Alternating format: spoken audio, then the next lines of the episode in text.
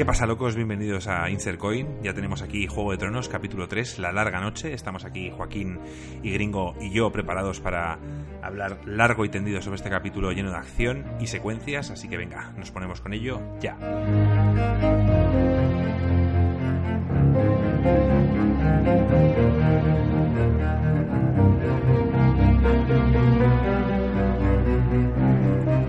¿Qué pasa, gringo? ¿Cómo estamos? ¿Qué pasa, Marco? Pues feliz de volver a estar una semana más aquí, tío. Joaquín, Bueno, ¿qué tal? yo muy feliz y también un poco preocupado, ¿no? Porque se nos acaba Juego de Tronos, hoy hemos visto el capítulo más largo y todo intentado que no me pasara lo que nos ha estado pasando a Marco y a mí los primeros capítulos, que es que constantemente estamos pensando en cuánto queda para que termine, tío. ¿Y te ha vuelto a pasar? Es una putada. Ha habido un pequeño momento y me lo he quitado dicho, tío. Relájate, disfruta del capítulo, no pienses en cuánto va a llegar al final. A mí me pasa algo parecido, pero, pero os cuento. O sea, básicamente yo lo tengo en Movistar. Entonces, teniéndolo en Movistar, no voy a pagar HBO. Pues lo he puesto en Movistar y, y a los dos capítulos anteriores había una serie de... Se cortaba un segundo y seguía. Y me molestaba, me irritaba. Y ya en este se, lo veía mal. Como dijiste tú que se veía el primero, Joaquín, en las zonas oscuras, que se ve fatal. Sí. Entonces, entonces eh, ya me he rayado y cuando llevaba 15 minutos de capítulo, lo he pausado, he ido a HBO, he pagado los 8 pavos, lo he puesto y se veía mejor, pero para mí no se veía... A que se ven tenía más las escenas oscuras, se lo he dicho a Iván también, tío, y me dice... Se ve como el, el- las zonas oscuras se ve como granulado. No sé si es un problema mío, no sé si es un problema de que estoy acostumbrado a verlo ya en 4K en Netflix todo y esto está en 1080. No lo sé. Pero no he podido disfrutar del capítulo porque al ser tan oscuro casi todas las escenas, eh, había muchas partes que se veía bastante mal. Parece que hay lag. Tío, en las escenas oscuras os juro que parece que hay lag. Veo como la escena y en un momento que me he quedado con la cara de Tyrion yendo de lado a lado y como que veía la estela de la puta cara. No sé más. Mira, yo he hablado con Marco justo antes de grabar el podcast. Obviamente no hemos hablado de, de nada del capítulo porque, porque lo íbamos a hablar aquí, pero digo, me juego lo que sea que Joaquín se queja sobre las escenas oscuras y el que más se queja es Marco, tío. Sois unos putos haters, tío. O sea, Hombre, a ver, yo no me quejo, no tengo por qué quejarme a menos que de verdad que no vea. Soy una persona que con casi 40 años no uso gafas, veo bien y, y las escenas eran dramáticas. Las- Pero bueno, ya iremos con eso. bueno, es verdad que hay mucha gente que se ha quejado, ¿eh? Lo adelanto. ¿Queréis hablar de Pero yo lo que nos ha parecido el capítulo en, un, en global o queréis que lo hablemos al final? Yo lo haría ahora. Vale, ¿qué os ha parecido? Joaquín va a decir que una decepción, seguro. Eh, sí. En el fondo, no me esperaba. Sin entrar en detalles, Joaquín, sin entrar en detalles. No una gran decepción, pero sí que me esperaba muchas más cosas y no creo que no hacía falta gastarse más dinero para haber aportado muchísimo más a este capítulo. Eso solo ha sido por el planteamiento. El planteamiento ¿Tú- no te ha gustado. ¿Tu gringo? Eh, a, mí, a mí me ha encantado el capítulo. O sea, a mí me ha parecido trepidante de principio a fin. Y eso Bueno. es lo que yo busco en una serie, tío. Y que te mantenga pegado al sofá y, y con la tensión hasta arriba. Mm, Es Yo estoy un verdad, poco en medio. es verdad que la trama. eh, ha- habrá gente que diga, joder, pues eh, me esperaba que acabase de otra manera, el capítulo no me esperaba, me esperaba otra cosa, que lo hablaremos al final, eh, pero en general, a mí me parece una maravilla de capítulo. Yo estoy un poco en medio, sin Y, más. y No- quiero destacar la excepcional banda sonora que tiene. O sea, Sí, sí, sí, eso Sí, sí, la música me ha encantado, eso no lo niego.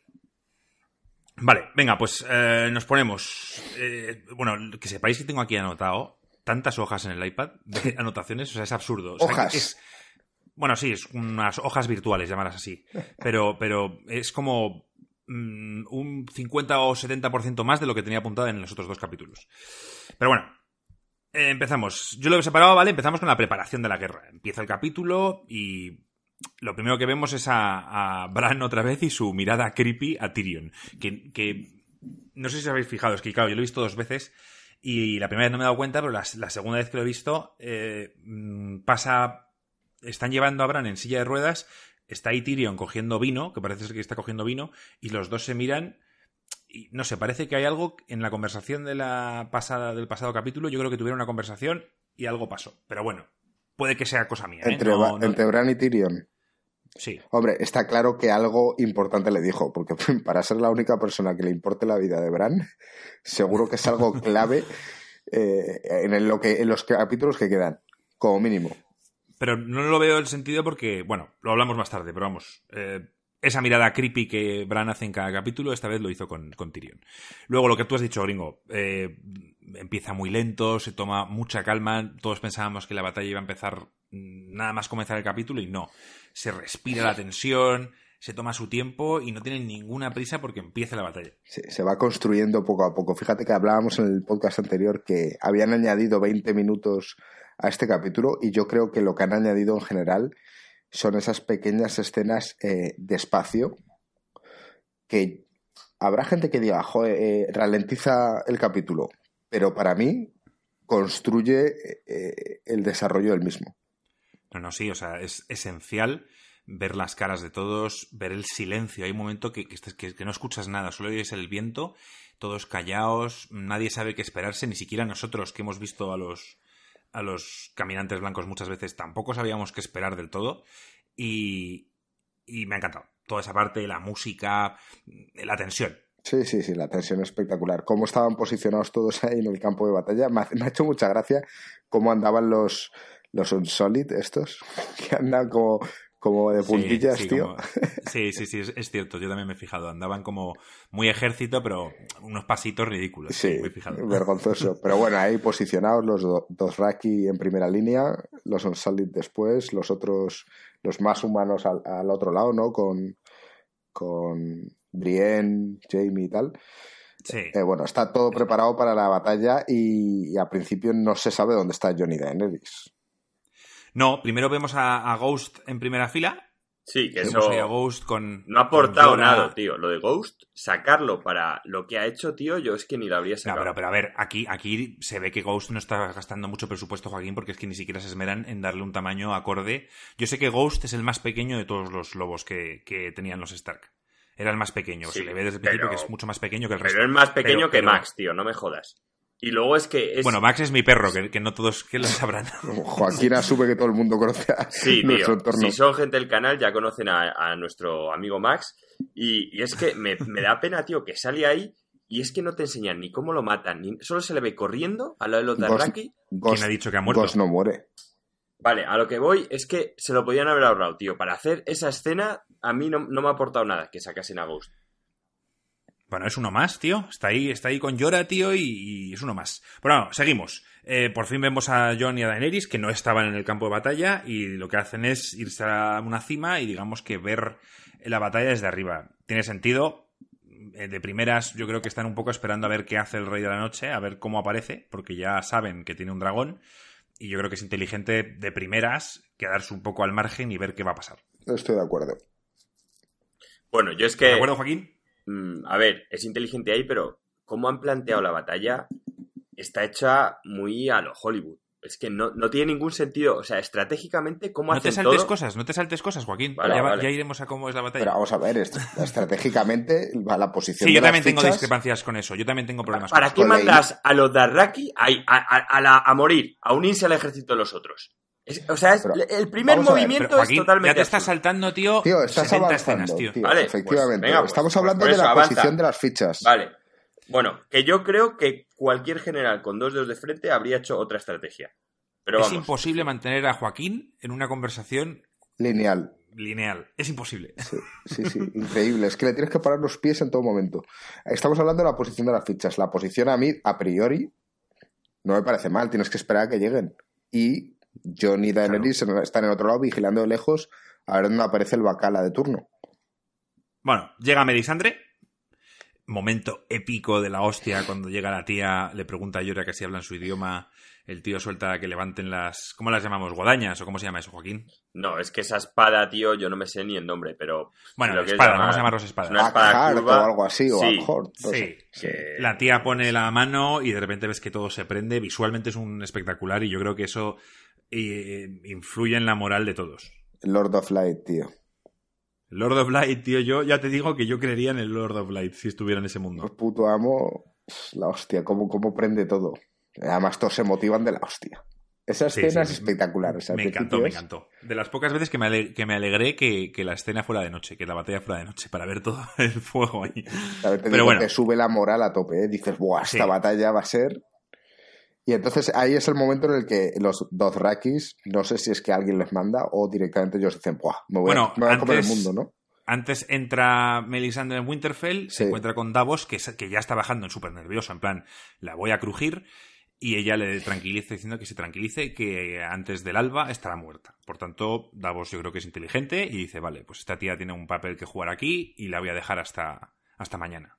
Antes de- del movimiento de los Dothrakis, yo que me he visionado ahora el capítulo rápidamente, hay algo ahí que no sé si te vas a saltar o no, pero creo que es importante. No me lo voy a saltar. Melisandre se queda mirando a Aria, se queda Fijamente. totalmente pasmada. Sí.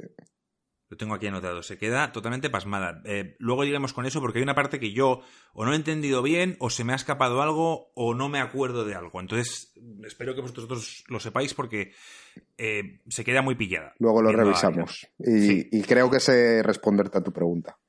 Vale, entonces, empieza la guerra, ¿vale? Mi pregunta que tengo aquí anotada es ¿por qué se lanzan ellos hacia los caminantes blancos? ¿Tiene ningún sentido estratégico, como dice Joaquín? Eh, no sé. Toda la moral, toda la moral que habían conseguido con las espadas de fuego se acaba en cuanto les ves desaparecer y todos muertos. O sea, Estás eh, yendo muy rápido, tío, Joaquín. La hostia. A mí, eh, eh, entiendo que los tíos tiran para adelante porque se les ha hypeado a tope con las espadas ahí de fuego y han dicho me como el mundo. Y dicen tiro para adelante. Mm, yo creo que tiraron para adelante solo para da- darnos a nosotros la espectacular vista aérea desde el punto de vista de John y Khaleesi, que ves a todos ahí con las cestas de fuego, con los caballos y tal. Nos lo pusieron por eso, porque no tenía ningún sentido que fueran ellos. O sea, estamos, están dentro de una fortaleza, bueno, no dentro, están en las afueras de la fortaleza, están todos súper protegidos. La verdad es que yo esperaba que a estas alturas Khaleesi tuviera menos ejército, pero me he quedado sorprendido con los números, con la masa que había ahí de gente. Yo pensaba que iban a ser menos. No sé si vosotros, yo diciendo, bueno, pues es que la tía ha tenido varias guerras, también ha perdido soldados. Yo pensaba realmente que iba a tener bastantes menos soldados de los que ahí aparentaba haber. No, yo no. Yo sí que me los esperaba porque la tía ya en un momento cuando Yo también. llegó a Westeros que iba a conquistar todo. Es que tenía todo. O sea, y los de Arraki justo lo bueno que tienen es que es un ejército móvil, tío, a caballo. Que justo se puede... Son los únicos que se pueden permitir correr de los, de los no muertos, que tienen esa velocidad, tío. son- Representan a los mongoles. O sea, son los Pero únicos... son, son, pero son bárbaros. Son considerados bárbaros de fuerza bruta, Joaquín. No, no piensan mucho mm, la estrategia ni nada. O Ellos sea, tiran para adelante y normalmente ganan con fuerza bruta. Ya, bueno, ahí pero- tienes la respuesta. Me refiero, pero que... Pero, pero, pero yo entiendo que, yo entiendo que, que estarían dirigidos, los Dorraki también los dirige Worm, o sea, Jorah. Gusano, o Llora. Y Llora es un tío inteligente. O sea, Llora eh, eh, ha peleado en muchas batallas y sabe perfectamente cómo va esto. O sea que. Sí, eh, No se equivocan, es cierto. Eh, bueno, hay que decir que efectivamente se lanzan al ataque y, y es espectacular la sensación de abandono y tristeza cuando ves que las luces se van apagando poco a poco. Buah, es en plan. Yo pasé todo el capítulo diciendo, es que no hay forma, tío, es que no lo veo para nada, no veo la forma de que esto salga bien. Evidentemente, luego lo veremos. Pero, sí, Pero sí, moralmente es- es un golpe ¿no? brutal. Sí. Yo diciendo, vale. Y, y luego, la, la primera imagen que no enseñan prácticamente de los caminantes blancos es como un Dothraki de repente espera ver algo, digamos, a su altura y mira para arriba porque algo enorme lo arrasa. No sé si os disteis cuenta de ese detalle, Sí. pero van todos y cuando justo se, se chocan, ves que de repente hay un gigante, tío, que, que el otro se queda pillado mirando para arriba. Sí. Y evidentemente lo arrasan. Bueno, las, eh, todas las espadas se apagan, mm, se oye silencio y empiezan a volver algunos Dothrakis, entre ellos vuelve Jorah. Sí. Y ahí es donde Daenerys tiene, bueno, no una discusión con John, pero decide, digamos, ir a ayudar. Y John le dice, espérate que aún no está el rey de la noche y la tía dice, ya, pero los muertos están aquí, hay que ir ya. Sí, Y yo creo que sí, que es un Y- movimiento y- inteligente. Y, y de hecho, es que podrían haber empezado antes, me refiero. Bueno, da igual. Ir hablando vosotros, tío. Es que estratégicamente, obviamente, ya quedarte con John ahí, ¿para qué? Es que tienes dos putos dragones, tío. Que sí, que el otro tiene Ya, uno. pero antes tenías tres, Joaquín. Ya, bueno, me refiero, pero tienes dos. Estás Lo- esperando lo el rey único, de la noche. Lo único que les mata es el puto fuego, tío. O sea, Tú ya, pero me refiero que el rey de la noche va a venir en dragón, o sea, que, que Claro, él también tiene que aparecer y un dragón no, no, no mata al otro. Ya has visto la pelea que tienen cuando van dos juntos, Ya o sea, estamos. es una ventaja brutal. Ya estamos, Joaquín, ya estamos. Vamos tío. a ver. eh, voy a ser incapaz de mantenerte a raya, tío, y no hablar, y no hablar paso, Yo te digo, paso por caso eh, las cosas. ellos están esperando ahí porque imagínate que el Rey de la Noche se le ocurre, viendo a todas las fichas colocadas en la puerta de Winterfell, llegar con el, el dragón y arrasarlo todo con fuego. Imagínate que se le ocurre hacer eso. Se acaba la batalla. Pero, Va por Bran directamente. O, o, claro, o pasa de Bran, se acaba, eh, se funda esto rápido y después va para allá, yo qué sé. Entonces se están esperando porque no van a desvelar las cartas de los dragones tan rápido. Yo por eso creo que no lo querían hacer. A ver, bueno. No sé, yo creo que, que ahí los dos están. Tú puedes decir que él aparece. Si el rey brujo va a saco a por el castillo, ya se está exponiendo él. Pero sigue en inferioridad. O sea, estamos hablando de que son dos dragones contra uno. Y ni siquiera él tenía el dragón más fuerte. Tenía el. Bueno, hay uno siempre. Que ¿Cómo se llama el más fuerte de los tres, Marco? Drogon. Drogon, que es el que monta a Khaleesi, y luego los otros dos siempre te dan a entender que son inferiores a Drogon. Y estamos Son hablando. más pequeños. Son más pequeños. Que Khaleesi tiene a Drogon, eh, Jon Snow está montando otros, es un 2 contra 1, tío. O sea, el Rey Brujo, se- y de hecho se toma su tiempo. Rey de la Noche. Rey de la Noche, cierto. Bueno, eh, evidentemente aparecen los muertos, masacre. A mí me da la sensación de que no hay absolutamente nada que hacer. Arrasan con todo a lo World War Z. O sea, básicamente ellos esperan que sean, pues eso, muertos, pero que vayan corriendo y de repente ves que es que van como en una ola. O sea, van. Es absurdo. Sí. A mí me parecía que eso iba en plan absurdo, que eso iba... mm, De hecho, me sorprendió luego que cuando ves todas esas batallas confusas, que ves mazo de movimientos de cámara rápidos y tal, por la sensación que daba cuando llegaban, tío, parecía que eso iba a ser una masacre en plan que iban a arrasar. Sí. Y lo, y lo hacen, pero no de la forma en la que... De primero como llegan. No sé si os parece igual, pero parecía... No, eso- porque ahí sí que se ve que los Unsolid, y esto sí que se ve, vamos, en el capítulo, se ve que hay claramente un nivel superior de los Unsolid con todo el resto.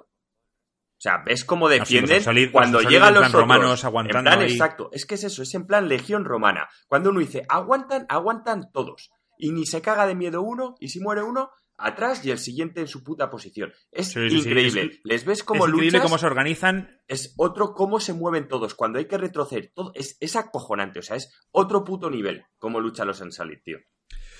Llegan Jon y Daenerys a ayudar con los dragones por fin.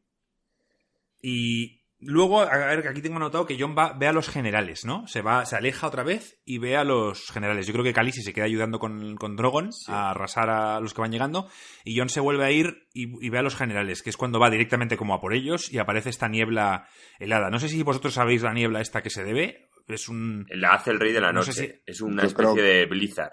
que- que Claro, es una ventisca que lo organiza y dice, joder, pues voy a aprovechar mis poderes, ¿no?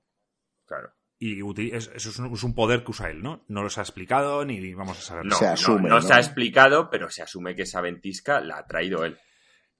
Vale, esto hace que el fuego se apague al instante. Básicamente, los dragones ya empiezan a ser un poco inservibles. Yo creo que el primer.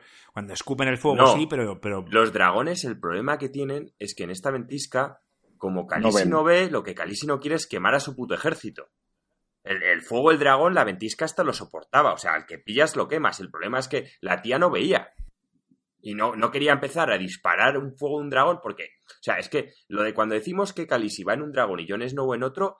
Vale, pero que eso no es un avión. O sea, me refiero que Khaleesi no va rumbo 05. No, más o menos ella mueve al dragón y el dragón hace un poco lo que considera, ¿sabes? Creo sí, yo. Sí, que, que- no veían nada, no se veía nada. Claro. Eh, Arya manda a Sansa a la cripta. Y luego vemos pues, escenas de Jamie, Brienne, Podrick y compañía peleando. Todo parece perdido. Sam casi muere. Por- Se llama Ed, ¿no? El, el amigo de este de John de la montaña. Sí, esas, De, de- de Wall. esa escena es espectacular. Que bueno, Ed salva a Sam y, y es la primera víctima de, de la noche. La Pero- primera víctima pero- re- reconocida de la noche. Pero esa escena es espectacular porque coge, co- eh, le salva, ¿no? A, a Sam, se levanta, Sí. muere Ed y de repente aparece el White Walker detrás y coge a Sam, se queda así quieto y se pone a correr. Dice, a tomar por culo. Es que esa es mi pregunta, me, me he puesto yo. ¿Qué hace Sam ahí? O sea, yo, yo entiendo que, que, que quiere aparecer un héroe y que tal, pero que, que no pintas nada, tío. De hecho, yo diría que Ed ha muerto por, por un descuido, por tener que ayudarte a ti, descuidarse él y su guardia y morirse. Estoy de acuerdo. Hombre, Sam debería estar en la cripta con el niño y con Gilly. Y tío, con sus putos claro, libros, tío. es que si hubiesen visto una película de Bill Murray de Zombieland, tío, aprenderían que cuando los zombies pueden correr, tío, no puedes tener tanta chicha, tío. Tienes que tener relativa agilidad para moverte, tío. Y Sam Sí, no o es un yo, luchador. yo soy John y me da igual hacer daño. Prefiero hacerle daño y que esté vivo si la batalla termina a, a que muera estúpidamente. En... Yo es que soy John y diría, tío, ¿tú me ves a mí leer? No, no se me da muy bien. Pues eso, pues tú dedícate a leer y yo me dedico a pegar espadazos. Pero bueno, eh, Sansa baja las criptas, se encuentra con Tyrion, Varys y demás, y la mirada de Sansa a Tyrion es del que no hay esperanza. Tyrion rápidamente coge el vino, tío, y le sigue dando ahí duro. Bueno, entre comillas, porque también en ese momento eh, Sansa había visto a los dragones, sobre todo al de Daenerys, hacer la hoguera, tío, a los muertos, ¿sabes? Y, La cara de Sansa es de. Estamos y, y en ese... Sí, pero yo, yo en ese momento sí que aún veía... es- yo lo voy a decir, yo es que tengo mucha fe en, en dos dragones, tío. Creo que dos dragones pueden marcar la diferencia. Y aún así la tía me parece súper rancia. Baja a la cripta, se encuentra a Tyrion, tiene su conversación y, y empieza a preocuparse como... Y con todo lo que está cayendo, ¿en serio te preocupas? ¿Y después qué pasa con la reina dragón? Tío, es que hay que ser rancia, tronco. Hay que ser malagradecida, rancia... Buah. ¿Cómo? Eh, de esa conversación no me acuerdo yo. Sí, sí, él está hablando con Tyrion y al final Tyrion le dice, joder, pues eh, eres mi mujer o no sé qué, suelta como una broma estas de cuando estuvieron casados y la tía le dice, pues que sepas que has sido el mejor de mis maridos. Y Tyrion dice, joder, eso ha sido un problema. Dice, joder, ¿qué tal si estuviésemos juntos ahora? Y ella le dice, no podría por tus dos lealtades, porque le debes lealtad a la, al Dragon Queen, a la Ah, reina cierto. dragón. Y entonces ya coge la otra, la, ¿cómo se llama? La que sirve a la reina. Miss Sunday. Mi Sunday. Le dice, tía, eres una puta ingrata. No estarías viva si no fuera porque hemos venido todos aquí a Vale. salvarte el culo. Ya, ya vemos, ya vemos, Joaquín, de que palo va, va con Khaleesi, eso está claro. Siempre, siempre, ha sido con, siempre ha sido con los Targaryen, Joaquín. Bueno, Te delatas. yo es que aparte bueno, he visto que- que mucho te has anime. saltado, visto- te has saltado 25, cami- que 25 minutos del capítulo, ahora mismo. Era las... Bueno, no sé, tío. No, pero, pero bueno, si- a ver, si quieres vamos escenas por escenas y no vamos de giros de... O sea, me refiero, ¿cómo quieres ir? Porque a mí, a mí me vuelves loco. Es que, bueno, ahí justo como has hablado de cuando se encuentran, ha dicho Gringo, la mirada que tiene Tyrion con tal, pues más o menos no tengo todo grabado perfectamente en la mente. Sé qué pasa ahí cuando se encuentran en esta conversación. No sé si justo luego entre medias Yo lo tengo anotado. Joaquín, no te preocupes que no se va a escapar de nada, tío. Bueno, vale, pues nada, sigue. Vale, en la niebla los dragones no ven una mierda. Eh, es más, la primera vez que creemos que nos vamos a, a encontrar con el Rey de la Noche, se chocan dos dragones y resulta que se chocan entre ellos. Y Sí. eso, con, con toda la confusión y yo que no veía una mierda y tal, diciendo, pero, pero ese era el Rey de la Noche, no lo era, yo ya no sabía ni qué pensar. Es cómico. Pero resulta que no, que, que se chocaron Drogon y, y Rhaegar, ¿no? Se llama el, el- el- Sí. el hermano. Vale, hay un momento que ya Brienne ve que hay que replegarse y Mormont, Lady Mormont abre las puertas y aquí es donde hablábamos, Joaquín, de los Inmaculados, tío, que se empiezan a retirar, pero, pero en plan Progresivo. ordenados de la hostia, nadie se pone nervioso, paso a paso, que es lo que tienes que hacer, como todo el mundo se ponga a correr, eso es una masacre. Claro, todo lleno de pinchos, unas entradas súper súper estrechas y o sales de forma organizada o, o al final acabarían todos, pues eso. Lo hacen muy Muertos. bien. Lo hacen muy bien. Sí. Bueno, ahí se ve, mm, creo que es en ese momento en el que el gusano gris activa su mini trampa súper molona. Como su mini trampa. Bueno, lo de que rompe el puente ese y se ponen pinchos. Sí. Ah, sí, sí, sí, sí, sí. Es justo ahí, ¿sabes? Se cree la hostia, ¿sabes? Dice, oh, soy, soy ingeniero, No, ¿sabes? no es por eso, gringo. La cara es porque cuando el tío rompe el puente ha dejado a mazo de los suyos al otro lado.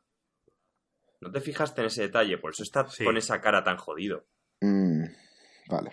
Es, es espectacular el, la escena de él mirando fijamente la respiración. O sea, yo estaba ahí con él, tío. Y lo que dice Joaquín, toma una decisión difícil. Súper dura, porque deja a todos esos, o sea, todos los que han entrado han sido gracias a que sus compañeros han aguantado y de repente el tío ve que los que queda, como empiecen a entrar, ya se la empieza a jugar que no cerrar la trampa bien del todo. Es cierto, Y, y es el cierto. tío tira ahí, es un momento súper duro, tío. Eh, aquí John se para cerca del árbol donde está Bran con el dragón. ¿Se para por qué motivo? Porque no ve una mierda, porque no sabe qué hacer. Sí, Yo creo que el- es- se acerca a vigilar si está por ahí el rey de la noche o algo de eso. Creo. La verdad es que no tiene mucho sentido. A ver, yo sinceramente creo que el tío no es una puta mierda, va ahí un poco desorientado. Entre comillas, que tampoco Sí, sabes plan a decir- si va él o es que ha ido el dragón o tal, pero en plan, oye, ¿qué pasa aquí? Porque no, no ve nada. Vale, pues bueno, en, nada va a ver al Rey de la Noche, pero antes haría con una flecha salvadora salva a Clegane, al, perro, de una muerte casi certera. Y aquí es donde, donde Worm o Gusano, es que no me gusta llamarle Gusano, pero bueno, vamos a llamarle Gusano, eh, decide encender las, las trincheras, pero con el frío no puede, o sea, el fuego no, no las enciende y básicamente tiene que bajar aquí la señora Melisandre, tío, se pone a hacer una magia rara, o sea, en plan a rezar. De hecho, que, se le ve que duda, ¿eh? Se ve que la tía empieza a rezar y ve que no sale, que no sale, que no sale y que los bichos se van acercando. De hecho, antes de eso se ve que realmente la táctica que tenían era que Davos avisaba con el fuego, con las antorchas, a, a Daenerys para que lo quemase, pero como no le ve por la ventisca, tiene que bajar. es cierto. Tiene que bajar. además en el capítulo anterior decía, creo que el señor Davos podrá agitar dos, dos, dos antorchas. Sí. el pobre hombre, es su única función y no, le ven. Sirve, sirve comida solo y, mueve antorchas. Porque... Mira que el tío, mira que el tío yo le respeto, ¿eh? me parece un, survivor. me parece un tío que, ha estado en todas. Pero, pero bueno, espectacular lo de Melisandre una vez más, ¿eh? La verdad es que me ha encantado Melisandre en este capítulo. Eso, es, es una maravilla. El puto Lord of Light, de nuevo, presente. Pero ella duda, ¿creéis que duda? Porque yo la veo que, es que no sale. O sea, se pone a rezar o lo que fuera y, se están acercando y hasta el último segundo no, no, Hombre, se enciende. Es que Melisandre es una persona que ya ha fallado. O sea, ya. A, a, pesar de que el héroe. Luego es que al final del capítulo vamos a tener que hablar un poco de la profecía del héroe, que aunque en la serie no se ha introducido mucho, en el libro sí que hace mucho más hincapié. Ella siempre pensó que el héroe era Stannis. Hizo muchas cosas y al final no fue, tío. Es que eso mm, hace dudar tu fe. ¿Sabes? Entonces, claro, la tía puede decir en un momento, joder, pues en cualquier momento el Lord of Light puede pasar de mí porque la he cagado y no he interpretado bien sus señales. Entonces, está claro. Es lo que tiene. Es la diferencia entre un clérigo y un mago, tío. Un mago hace magia y el clérigo reza y espera que Dios le conteste, ¿sabes? Pero si no contesta, pues te vas al foso, tío.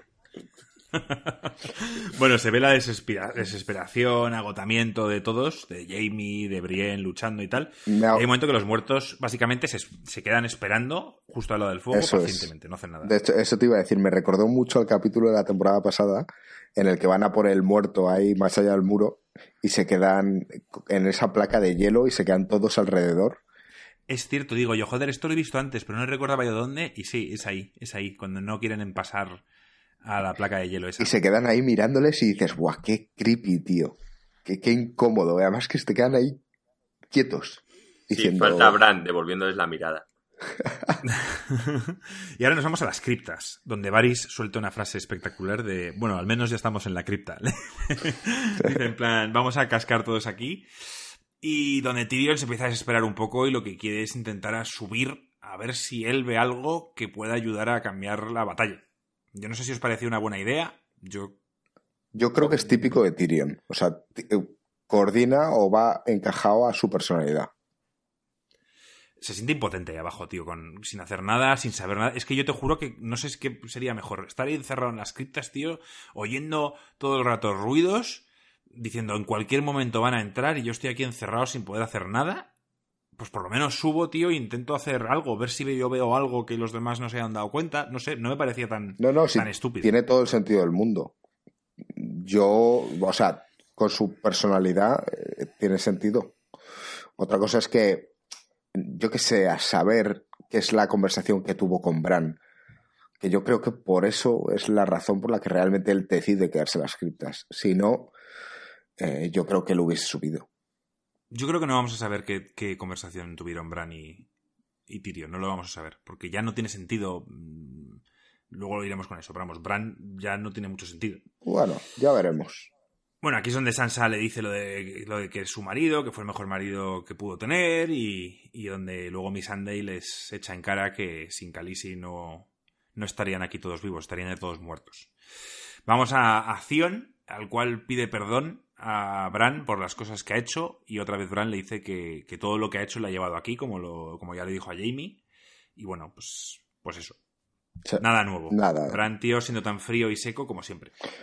Y se ponen ahí los, los, los compañeros de Zion ahí a protegerse un poco con, flechas, ¿no? Posicionándose, esperando a que llegase el rey de la noche algún día. Y entonces es cuando Bran dice, Buah, me voy de viaje. Dice, me voy. Y, el tío coge y se pira, el otro, ¿a dónde? Hace flash, se pira, se mete ahí en los cuervos. Y aquí es donde aparece el Rey de la Noche con Viserion, que le ve John y se salen los dos. Se salen los dos a, a las nubes.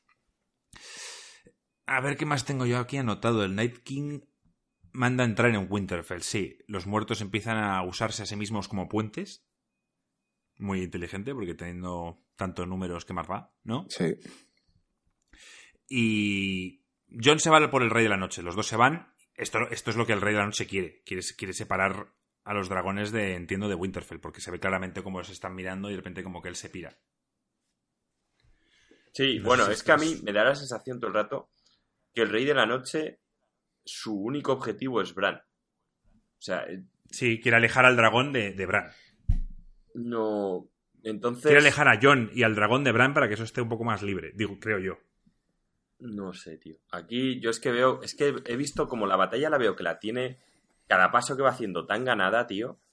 De hecho, yo digo una cosa y, y, me da toda la sensación de que cuando Bran se mete en los cuervos, si te fijas, los cuervos van dirección sur. Dirección. Sí, van al otro lado. Dirección King's Landing. Y es cuando se encuentran con el Rey de la Noche volando entre la ventisca. Y entonces el Rey de la Noche es cuando levanta la mano así, como haciendo como que va a tocar a los cuervos. Y yo creo que ahí es cuando se da cuenta dónde está Bran. Y entonces decide ir a Winterfell. Porque daba la sensación de que se estaba yendo a otro lado. No, no, no, no. Él sabe que está ahí, te lo, te lo dice Brand porque está marcado. No, él no se está no va con el ejército, todo el ejército yendo al norte y el tío yéndose al sur solo. No, no tiene sentido. No, pero el tío estaba esperando en el sur, estaba esperando en el otro lado. Sí, pero estaba esperando al sur de la batalla, simplemente. Pero lo que os he dicho yo siempre, si es que con todos los muertos, ¿para qué se va a exponer él?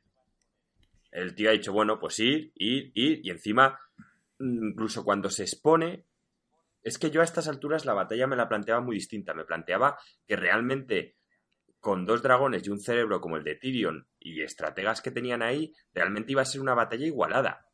A costa de perder muchas cosas. no, Joaquín, no, no, eso sabía que iban a arrasar. Yo te hablo de que iba a haber. Yo me esperaba batallas contra los generales, entre héroes nuestros versus generales, momentos épicos estratégicos y me esperaba el típico momento, pues, al rey de la noche jodido diciendo, mierda, tengo que entrar o se me van a escapar. O sea, forzándole a él a entrar. No entrar porque sí en una batalla que ya tiene ganada y es un tema de ego, simplemente. Bueno, en la siguiente escena se ve claramente que es que no los pueden parar. O sea, otra vez estilo World War Z, empiezan a escalar por la pared usándose a sí mismos. Y ahí es donde ves a todos defendiéndose, que en un principio se están defendiendo bastante bien, pero aún así, inevitablemente, poco a poco van entrando. Son muchos. Claro, o sea, tú piensas que al principio cuando ves a todos, a Jamie, a Brienne, a todos empujando ahí en el muro, mm, básicamente no entraba ninguno. Pero de repente uno entra, entran cuatro, matan a uno, ya entran otros diez y, es que se... Tú piensas que además que la gente está agotada. Llevan peleando, ponle dos horas, tío, y, es que eso no, no cesa. La gente está cansada y se nota. Eh, a Jamie se le ve que está en peligro. Brienne va en la ayuda, Sam casi muere otra vez, Llora le salva, o sea, están bajo mínimos, Joaquín. Sí y los muertos ya entran definitivamente. Que es donde se ve al perro, digamos, petrificado otra vez por, entiendo, por el fuego, ¿no? Este hombre le da mucho miedo al fuego y otra vez se queda como totalmente petrificado. Sí. Vale, aquí primer momento mítico de Aria, donde por fin la vemos, tío, con su arma que le preparó Gendry, que finalmente sí, Joaquín era lo que pensábamos, pero a gran escala. Era, nosotros pensábamos que eran como dos dagas que se separaban, pero no, era un palo largo que se separaba de igual forma. Y bueno, ves un momento ahí Darth Maul, que no estuvo mal.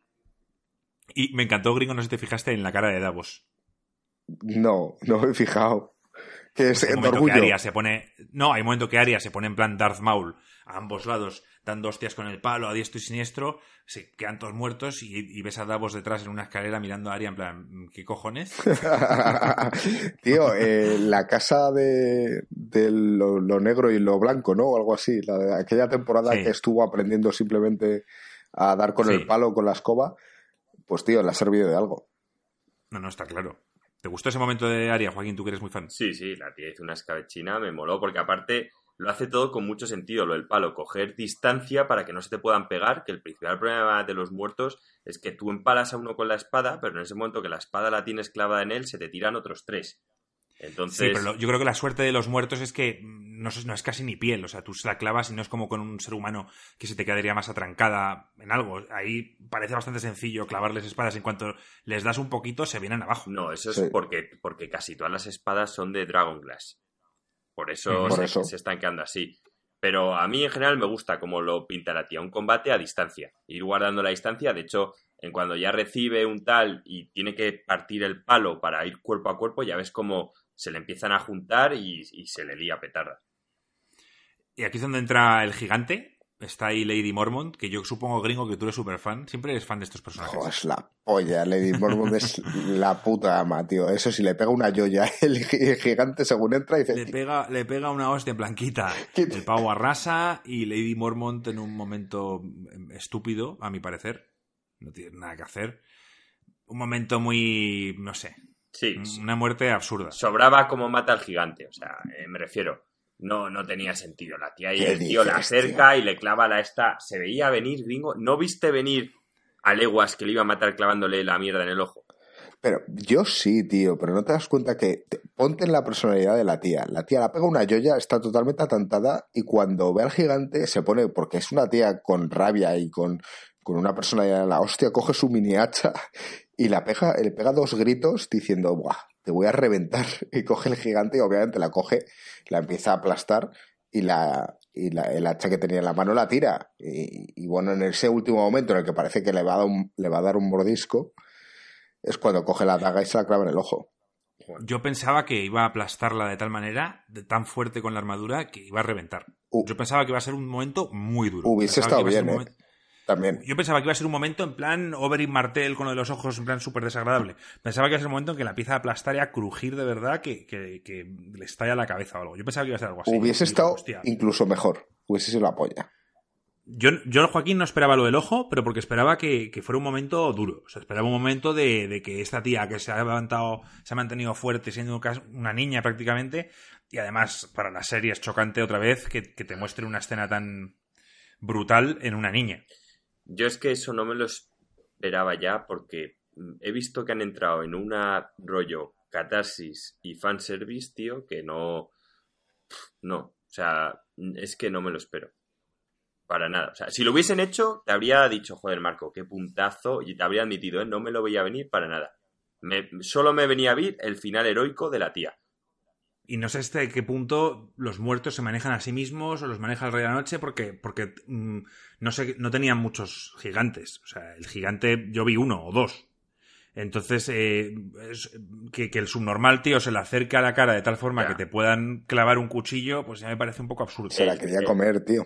El tema está con los muertos vivientes, en que primero, los gigantes Marco tenían más. Lo que pasa es que es, le pasa como con Ghost. El presupuesto de sacar un gigante es muy alto.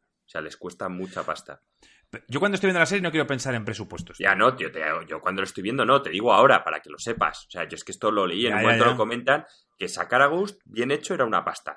Cada vez que luchaba y tal, y que los gigantes igual, eran mucho dinero. Entonces, te han puesto uno, pues vale, para que lo vieras, pero en el fondo el tío tenía como cinco putos gigantes por lo menos. Y... No entiendo por qué el, eh, o sea, entiendo que los dragones también valen mucha pasta. Eh, bueno, pero es que ¿sabes cuál es el tema de los dragones? Que muchas veces no pelean cuerpo a cuerpo. Yo creo que lo más problemático de los dragones es, por ejemplo, la escena. Bueno, es que no me quiero adelantar.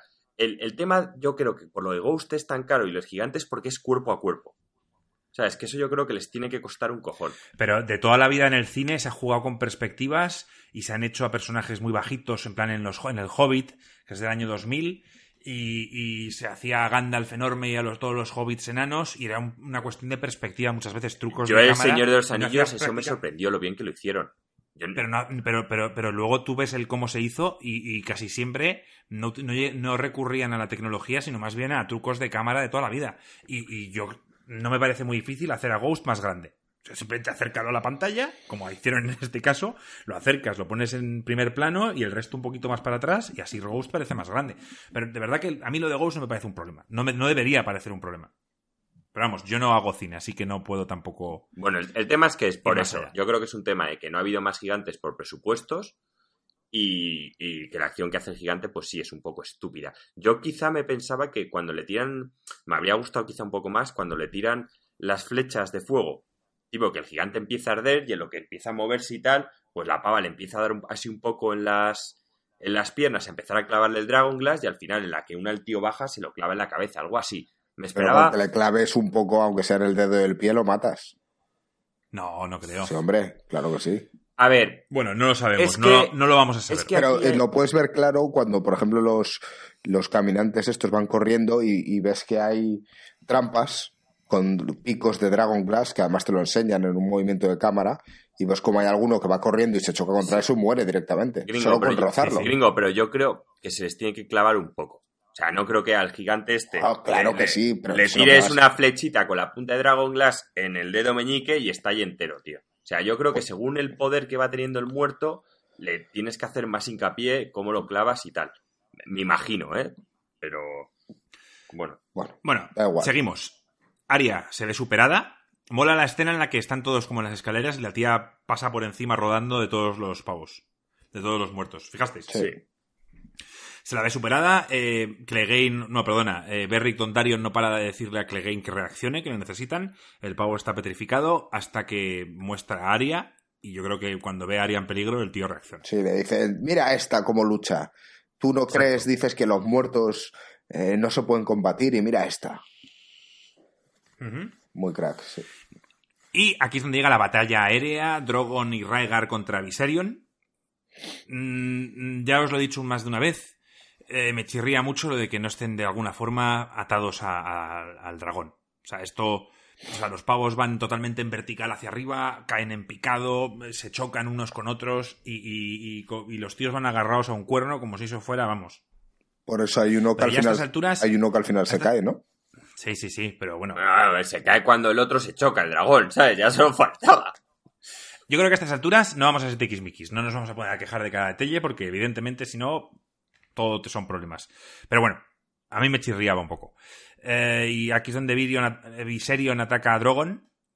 Le ataca bien, ¿eh? le da con el fuego bien a, Drogon. Sí. sí. Sí, No sé hasta qué punto el fuego azul ese hace daño. ¿Tú qué entiendes más de esto, Joaquín? Mm, porque entiendo que el fuego propio de los dragones entre sí no se hacen tanto daño. A ver, es como todo. En, los mundos de fantasía tradicionales, ellos eh, cualquier aliento y tal, con... es que no solo eso, es que, tío, los putos dragones con las escamas es que aguantan de todo, tío. O sea, entonces aguantan bastante bien que les eches algo. Y de hecho, no le está dando de sentido. Ten en cuenta que un aliento no es lo mismo cuando te caen ahí que en el aire, que estás volando, que no sé qué. Sí que le enchufa una cierta parte, pero el otro intenta esquivar. Y, Yo creo que esto ya lo hemos hablado. ¿Es fuego azul? ¿Es, es, hielo? ¿Es. ¿Qué es? En el mundo de fantasía, tío, es fuego azul es básicamente un, es igual que el fuego normal, pero más fuerte. No, tío, es que por ejemplo el fuego azul a los muertos no les suele afectar, tío. Es como un fuego que te quita la vida, tío. O sea, no que te quemas, sino que te quita la vida. Es que es... Sí, sé que quemarte también te quita la vida, ¿vale? Muchas gracias a todos, ya lo sé también.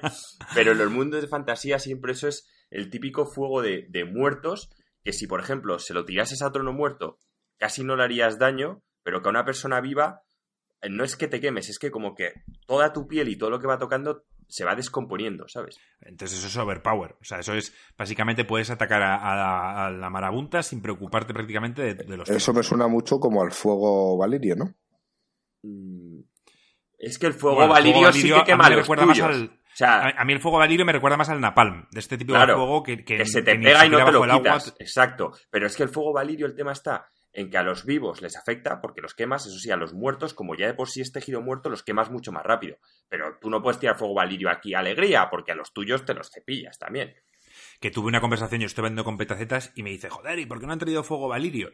Y yo, porque, yo creo que primero porque se lo gastó. Se sí lo petó todo, ¿sabes? no queda. Y segundo porque el, fuego valirio no es algo que se puede hacer, que yo creo que eso se hacía en la antigua Valiria y que el pavo que yo creo que es una cosa de los Targaryen que es incluso mágico y que no puede hacer cualquiera. Se puede hacer, el tema, El, tema está en que se tarda años. O sea, el, tío... Eh, Tiene que macerarse y tal. El, tío te da... una buena barrica de roble. Juntó a, un huevo de alquimistas y todo esto por las putas visiones y se puso a hacer... Esto fue en años, el tío del reino dijo tal. O sea, mucha gente por eso también decía, este se está volviendo loco. O sea, tiene un montón de alquimistas pagándoles y en vez de hacer vino o, o, cerveza, está haciendo puto fuego valirio ahí sin parar. En plan, montones, montones, montones llenando el palacio, pero eso llevó un huevo de tiempo. O sea, no se hizo de la noche Vamos, que no les daba tiempo. no. Ni, ni se les pasó por la cabeza. Bastante que ya hemos pasado que el Dragon Glass, eh, el tío ha estado Henry ahí haciendo 50.000 millones de armas, ¿sabes? Eh, No me jodas, tío. Sí. El pavo, el pavo está incluso más mazado después de, de toda la semana esa ahí en los fuegos. Vale, entonces, bueno, Arya se esconde en la biblioteca. Me mola, me mola esta escena, en plan, es donde usa el stealth, donde se esconde. Es clave Muy- para explicar el capítulo, tío. Es muy clave. Muy, muy distinta a todo lo demás que hemos visto en el Eh, Esos parones que hemos dicho al principio del podcast necesarios para relajar la tensión del capítulo, para que no sea trepidante 100%. Bueno, justo la tensión se mantiene. Lo único que se relaja quizá es un poco la intensidad. La de velocidad, batalla sí, eso es. Sí. Pero que sí, que mantiene la, la tensión, pero a velocidad diferente. No, no, y se la ve, porque yo hasta Aria, desde que salía, digamos, de, del entrenamiento este y tal, nunca la habíamos visto pasarlo mal. Y aquí es la primera vez que la pava como que se ve primero superada arriba, que no puede con todos, evidentemente, y luego en la biblioteca se ve como que, incluso siendo súper sigilosa, eh, la van a coger. Sí. Se la ve una cara de preocupación, de decir, hostia, o sea, esto, esto es complicado. Y aquí es donde, bueno, ella consigue finalmente huir, tal, y, y aparecen eh, Clegane, el perro, y Beric Dondarrion a ayudar. Aquí es donde van corriendo por pasillos, que es lo que veíamos en los trailers, Joaquín, Sí. cuando ella va corriendo por los pasillos de Winterfell. Buah, ¿visteis los trailers? Yo, yo pasé. Yo, no- Yo sí solo vi el, primero, que hay una escena que se la veía a ella, que yo en, en su día no le veía el sentido, pues ahora ya lo he visto. Y en cuanto el pobre Berrick, tío, tira la espada, cuando luego se acerca a Arya y no la recoge, yo dije... Uy, uy, estás sin tu espada de fuego. Esto huele a final, tío. Sí, Sí, se, veía venir, que... Se veía venir. Bueno, yo cuando le empiezan a dar espadazos, eh, mi novia comentaba, "Oh, joder, eh, bueno, pero este no resucitaba, y digo, "Mm, sí, pero no, Pero no sé. con Zoros, Sí, le resucitaba uno que ya está muerto. claro. Zoros of Mir, ¿no? Claro, ese era el que único murió que en la, en la pelea aquella del hielo de la temporada pasada. Sí, sí, sí, sí. Y bueno, pues llegan a, a una sala, eh, Berrick se, se ha sacrificado, ha hecho su cometido, se encuentra con Melisandre, Melisandre dice que eso, que, que ya Berrick, lo- el Lord of Light lo levantaba porque tenía un cometido, ya sabíamos cuál era. Salvar a Aria. Y aquí es donde quiero que me expliquéis cosas. Ah, yo te explico lo ¿Vale? que quieras. Eh, te- la conversación. Aria dice, dijiste que volverías. Así es. Que nos volveríamos Y a ver. Que nos volveríamos y a ver. Melisandre dice, aquí estamos en el final del mundo. ¿Qué quiere decir? No, eso es lo que le dice. Recordarme, refrescarme la memoria, a ver, si- a ver si... Tú lo sabes, Joaquín, la- porque la- si no la- lo digo yo. Bueno, di- dilo tú, dilo tú. Se vieron en la tercera temporada. Sí, que es con, con Hendrik, pero dilo tú entero, todo. O sea, di la, la- lo Ah, se vieron, se vieron cuando estuvieron ahí con, con Berrick Dondarrion también, es. con todos los demás. Eso es. Y Eso la es. Y en ese la- momento, cuando mirada- ve que se, que se va a llevar a Gendry, que Aria dice, no te lo lleves, tal, no sé qué, entonces coge, se la acerca a la cara, la coge a la cara y le mira a los ojos y le dice, eh, hay oscuridad en tus ojos o algo así. Y entonces Sí. le dice exactamente, eh, eh, de todos modos vas a, vas a cerrar muchos ojos, eh, o- Sí, o- se cer- ojos se marrones, muchos ojos. verdes y azules. Y entonces se queda así. ¿No? Eh, Y le dijo eso, y en ese momento nosotros nos dimos cuenta que hablaba de los, No, de los muertos. ni, no. ni tú ni nadie. En, en ese No, momento, el espectador, me refiero. Nosotros nos dimos cuenta cuando le dijo lo de los ojos marrones. Es que yo no recuerdo nada de esto, entonces necesitaba que alguien me lo en, refrescara. en ese momento, más adelante, cuando ves que la tía se empieza a meter asesina, pues ya ves que se va cumpliendo la profecía. Pero cuando te se encuentra al principio del capítulo, la mirada es creepy por dos motivos. Porque en su día, cuando ésta se llevó a Hendrik, a Arya no le gustó nada, ¿sabes? Pero mm, en ese momento ya no tenía poder y no pudo hacer nada, y ahora vuelve y la tía le mira como, eh, Sí, ¿qué vas a eso hacer sí. con mi hombre? Eso es una parte de la mirada, porque sabe que ésta se lo cepilló o hizo algo raro en la cama con él. Y la otra es, y la otra es, coño, me dijiste que nos volveríamos a ver y justo Y te veo aquí, visto. has prendido 10 millones de espadas a- a- delante de mis ojos, ha salido fuego y aparte... No, pero Aria, Aria no se percata de Melisandre, ¿eh? O por lo menos la, la- la mirada esa que digo al principio del capítulo es Melisandre hacia Aria, Sí. no al revés. Aria, Aria no ve a Melisandre. Bueno, en ese momento cruzan miradas. Yo creo que cruzan miradas, ¿eh? Pero En ese mirado sí, en ese momento sí, pero lo que está claro es que nosotros los espectadores en el capítulo tal de la tercera temporada no relacionas la conversación con nada. Vamos, No, no, a- vale. a- ahora todo te encaja, pero, pero en aquel momento no te encaja nada. Y aquí es donde le suelta la frase de ¿qué le decimos al dios de la muerte? Hoy no. Y Arya ahí se percata de cuál es su cometido. Efectivamente. Ahí se da cuenta de lo que tiene que hacer. Sí. Efectivamente.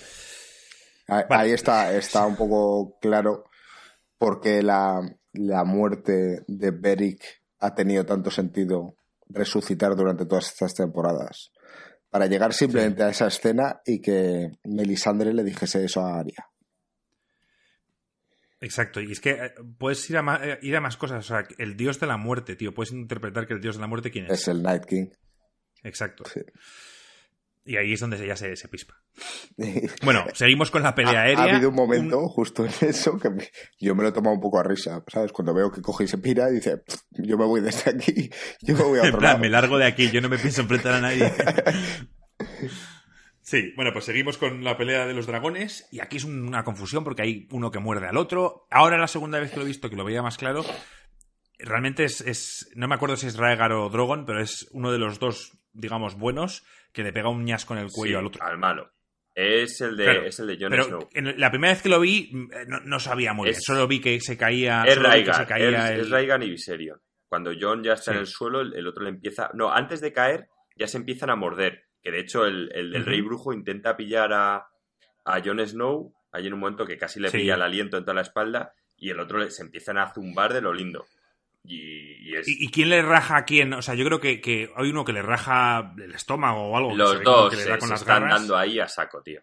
Es que yo al Bueno, final... no, no ha quedado muy claro. yo al no final- ha quedado muy claro. Bueno, es que es, es hablar de quién. O sea, ahí No se pegan claro. los dos y se Se quedan dan los todos. dos muy mal heridos. Y de hecho, Sí, y de hecho hay un momento que el tío intenta echarle el fuego a Jon Snow y yo creo que por la herida del cuello no puede. sí, se le... Que luego iremos más adelante con ello, porque yo luego veo el fuego es un poco descontrolado. Creo que incluso le sale por la garganta, no se lo ha debido dejar bastante jodido. Pero me sorprende, me sorprende que, que Raegar pudiera con Viserion, porque realmente es así. sí, bueno, es que a mí realmente de tamaño eran similares. Sí, no, pero no sé, no sé por qué esperaba que iba, iba a hacer falta los dos dragones en plan a saco para poder reventar al otro. Y efectivamente sí, porque están los dos, digamos, haciéndose mucho daño y es Khaleesi con Drogon quien entra a saco y es quien consigue realmente echar al Night King del dragón y cae al suelo. A, a todo, Cae al a suelo. todo esto, Bran sigue Sí. volando con sus cuervos. Sí, sí, sí, Bran sigue por ahí. que- dando- Bran, que no- Bran sigue en su viaje de éxtasis. No os lo planteáis eh, qué coño está haciendo. Porque No a lo lo mejor sé. tiene sentido de cara a los capítulos que quedan. No, no, cuando vayamos a la parte final, yo os digo mi teoría, que no es una teoría, simplemente es... mm, No, ahora os lo digo. Vale, cuando vale, lleguemos. vale. Bueno, la cuestión, cae, cae, cae el rey brujo al suelo, cae, cae Jon Snow y cae el dragón, creo que es, creo que es Rhaegar el que cae. es Rhaegar el que cae. Sí, es Rhaegar el que cae. y a partir de ahí, yo ya no sé se le si está vivo o está muerto. No se le vuelve a ver. Vale. Y, eh, a ver, cae tal cual, sí. Vale, Khaleesi ve al Rey de la Noche indefenso, solo, y evidentemente hace lo que tiene que hacer. Gritar un Dakaris en toda regla y abrazar a, al Rey de la Noche, el cual no se mueve. Bueno, en principio todos, yo creo que todos sabíamos que ahí no, iba, no era el fin del Rey de la Noche. No. eh, Pero ¿cuál es el motivo? debe- hay- había muchas teorías que decían que el Rey de la Noche era un Targaryen. Entonces, eh, ahí cumpliría la teoría de que no solo era un Targaryen, sino que al igual que Khaleesi era un dragón. Y entonces era inmune al fuego. Y que por eso también él podía. mm, O sea, que él podía subirse a un dragón, aunque fuera no muerto, e ir bien, porque ya de por sí en su sangre fue un Targaryen en otra vida, pero encima no un Targaryen normal, sino que al igual que Khaleesi fue un dragón, y por eso el fuego no le hace nada. Eh, ¿Y a Jon Snow? eh, Yo a creo ver, que a Jon es que- tampoco le hace daño. es que A, la- a a ver, Jon me han Snow- comentado que yo no lo he podido comprobar. A Jon Snow en la primera temporada se quema.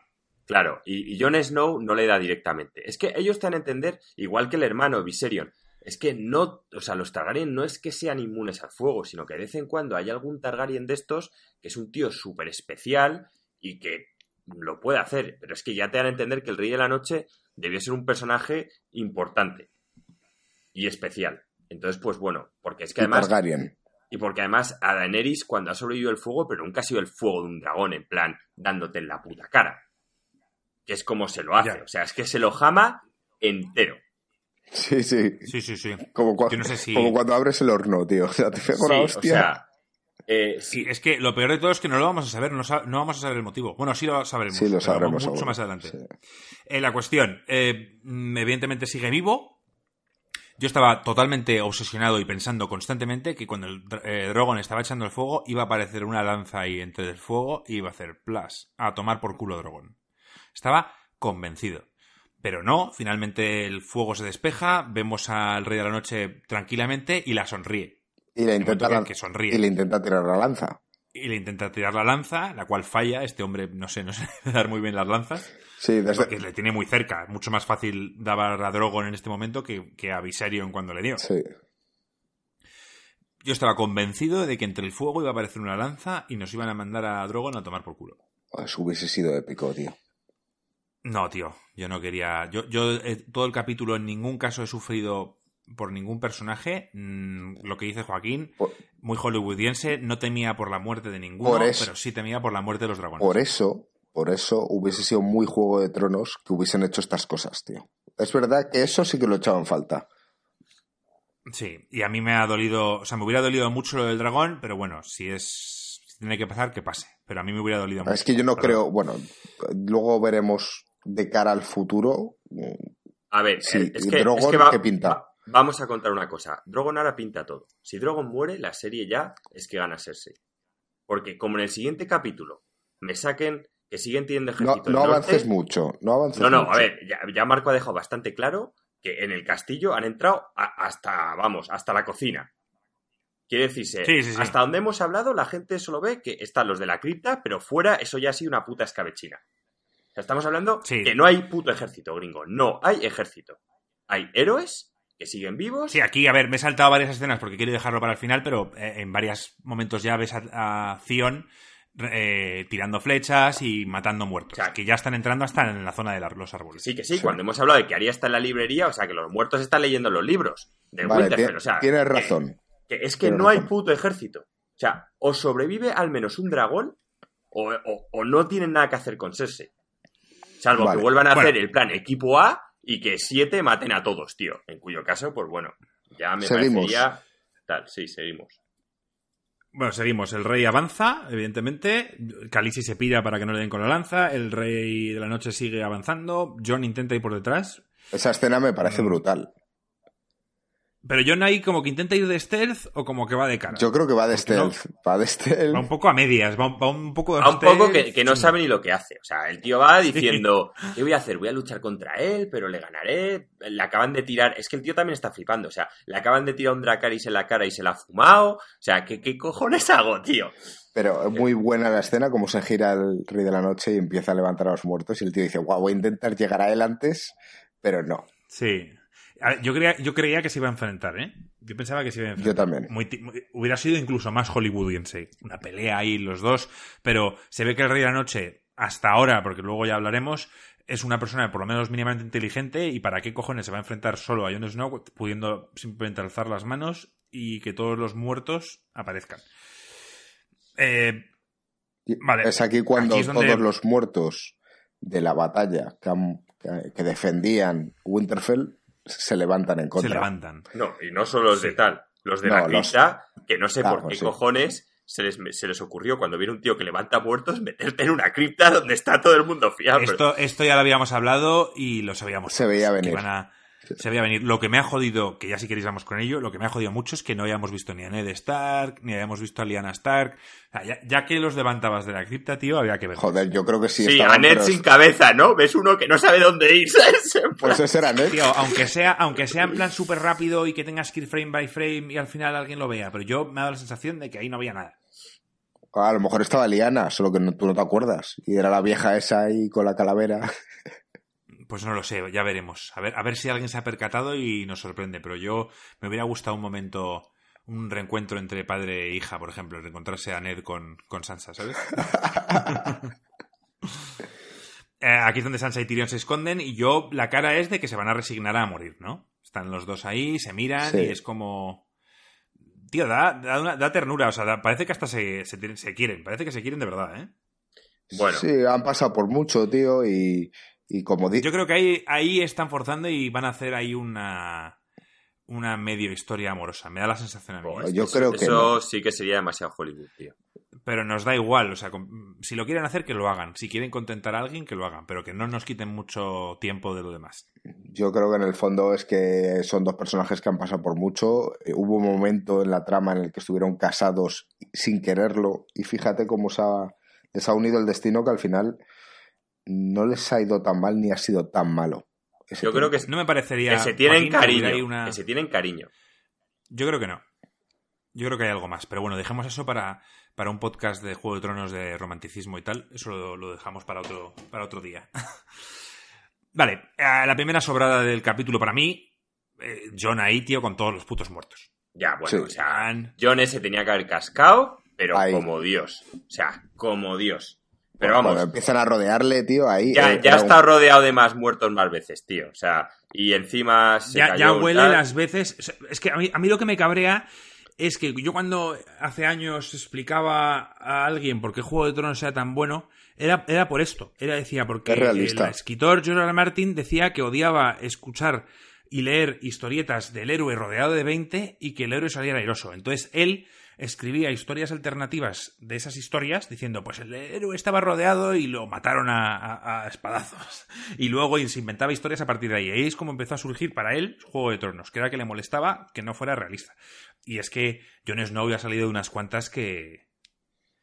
que no sé.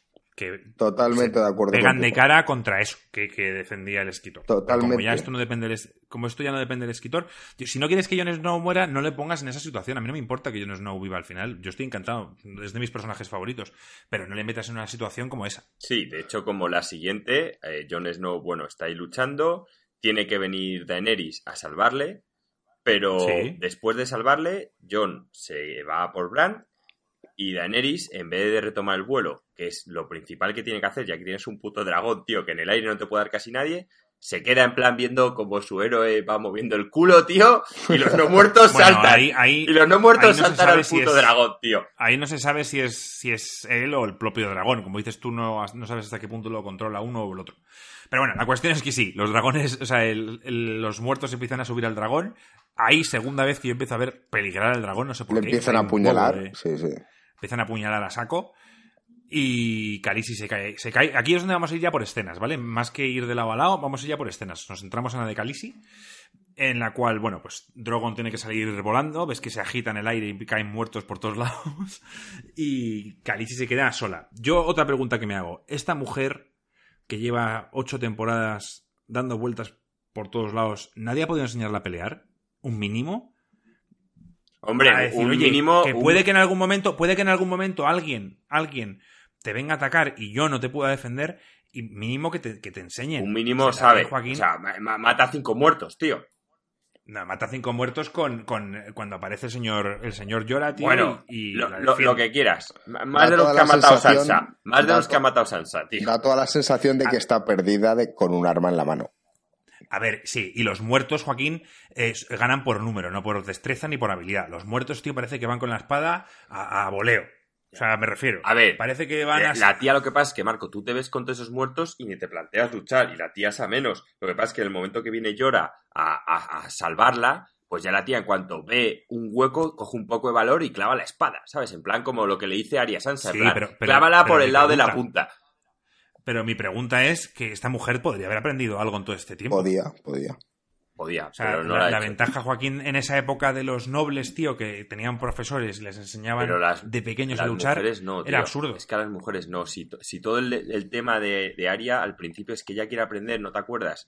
La primera escena Sí. de Juego de Tronos y que a la madre le toca la polla. Sí, sí, sí, sí, sí.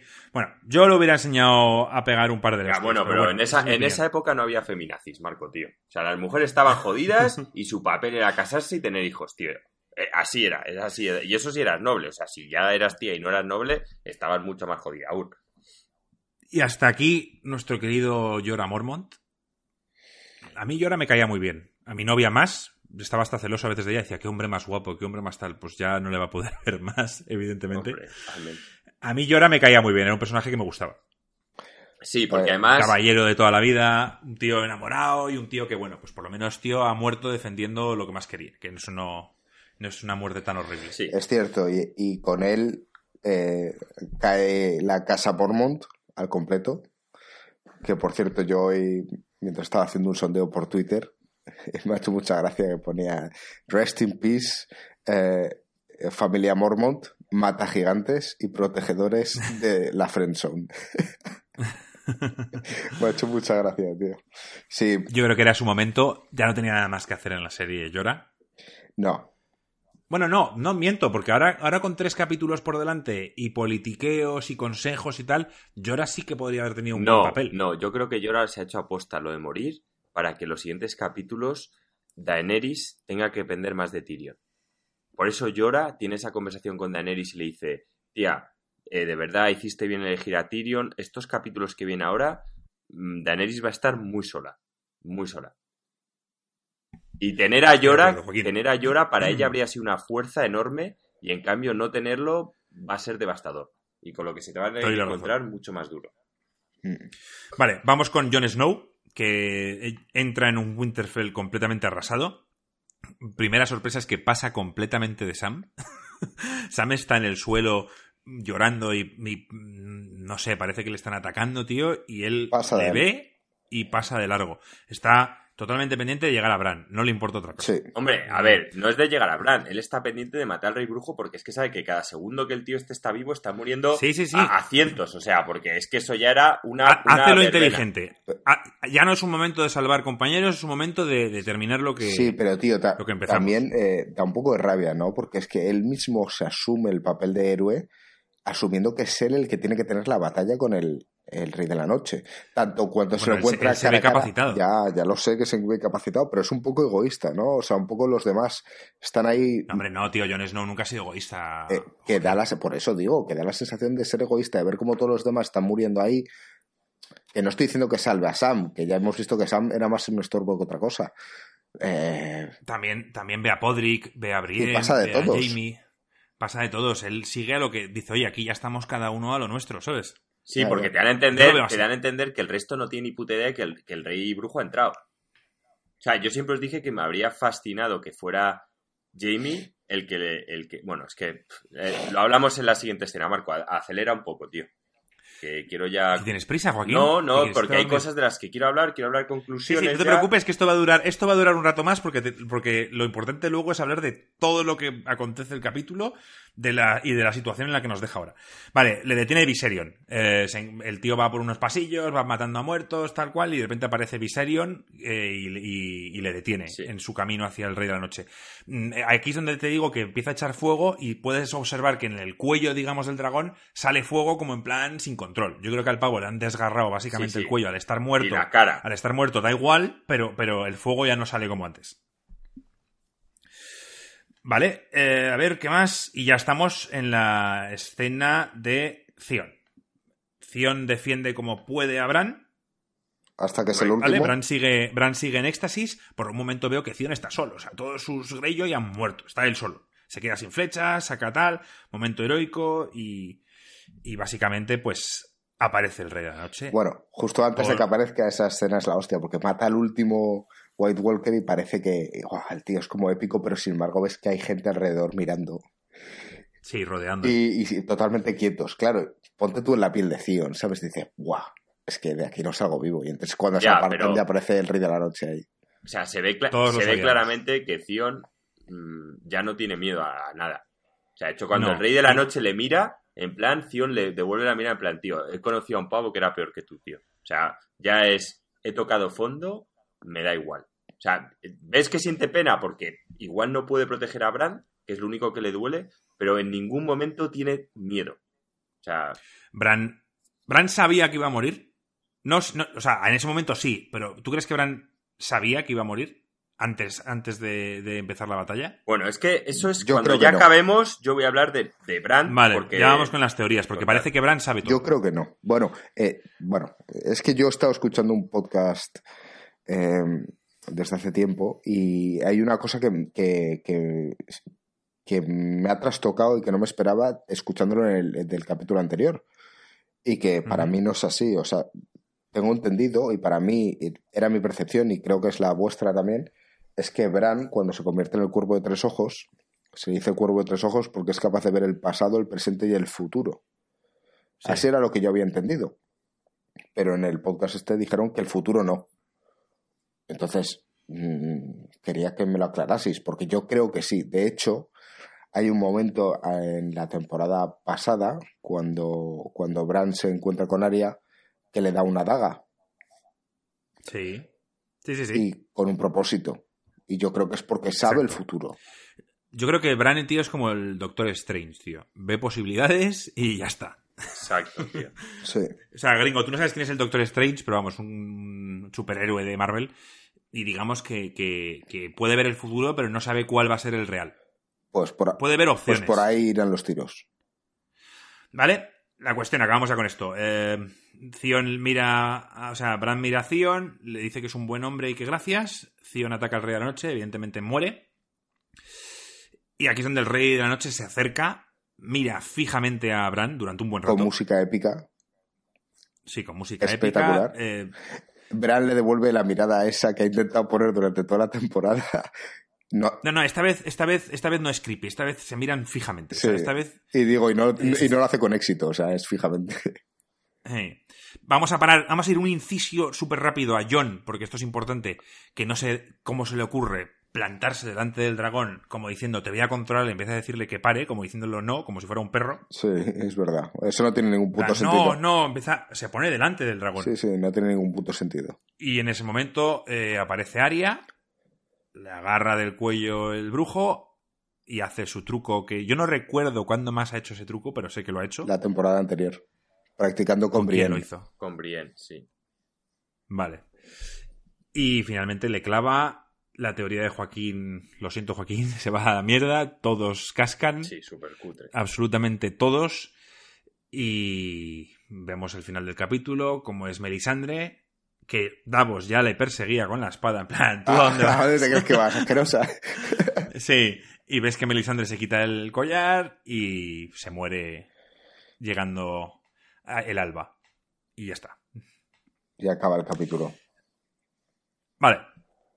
Sensaciones, Joaquín, de tu teoría de que todo se haya. A ver, Finalmente sí. Yo es que creo que Juego de Tronos esta temporada ya se ha convertido en, en un fanservice, entonces me lo quiero intentar disfrutar, en plan cine palomitas, ya no es Juego de Tronos, ya es el final, entonces creo que ya no voy a ver cosas que me sorprendan, creo que la batalla no tenía ningún sentido, o sea, estratégicamente es que está hecha fatal, Eh, Bran me parece un tío súper egoísta, porque tal y como está hecho, me recuerda el momento en el que Sheldon le está hablando con Amy de la película esta Indiana Jones y dice, joder, porque la película es la hostia. Y la tía le dice, pero ¿no te das cuenta que Indiana Jones no hace nada?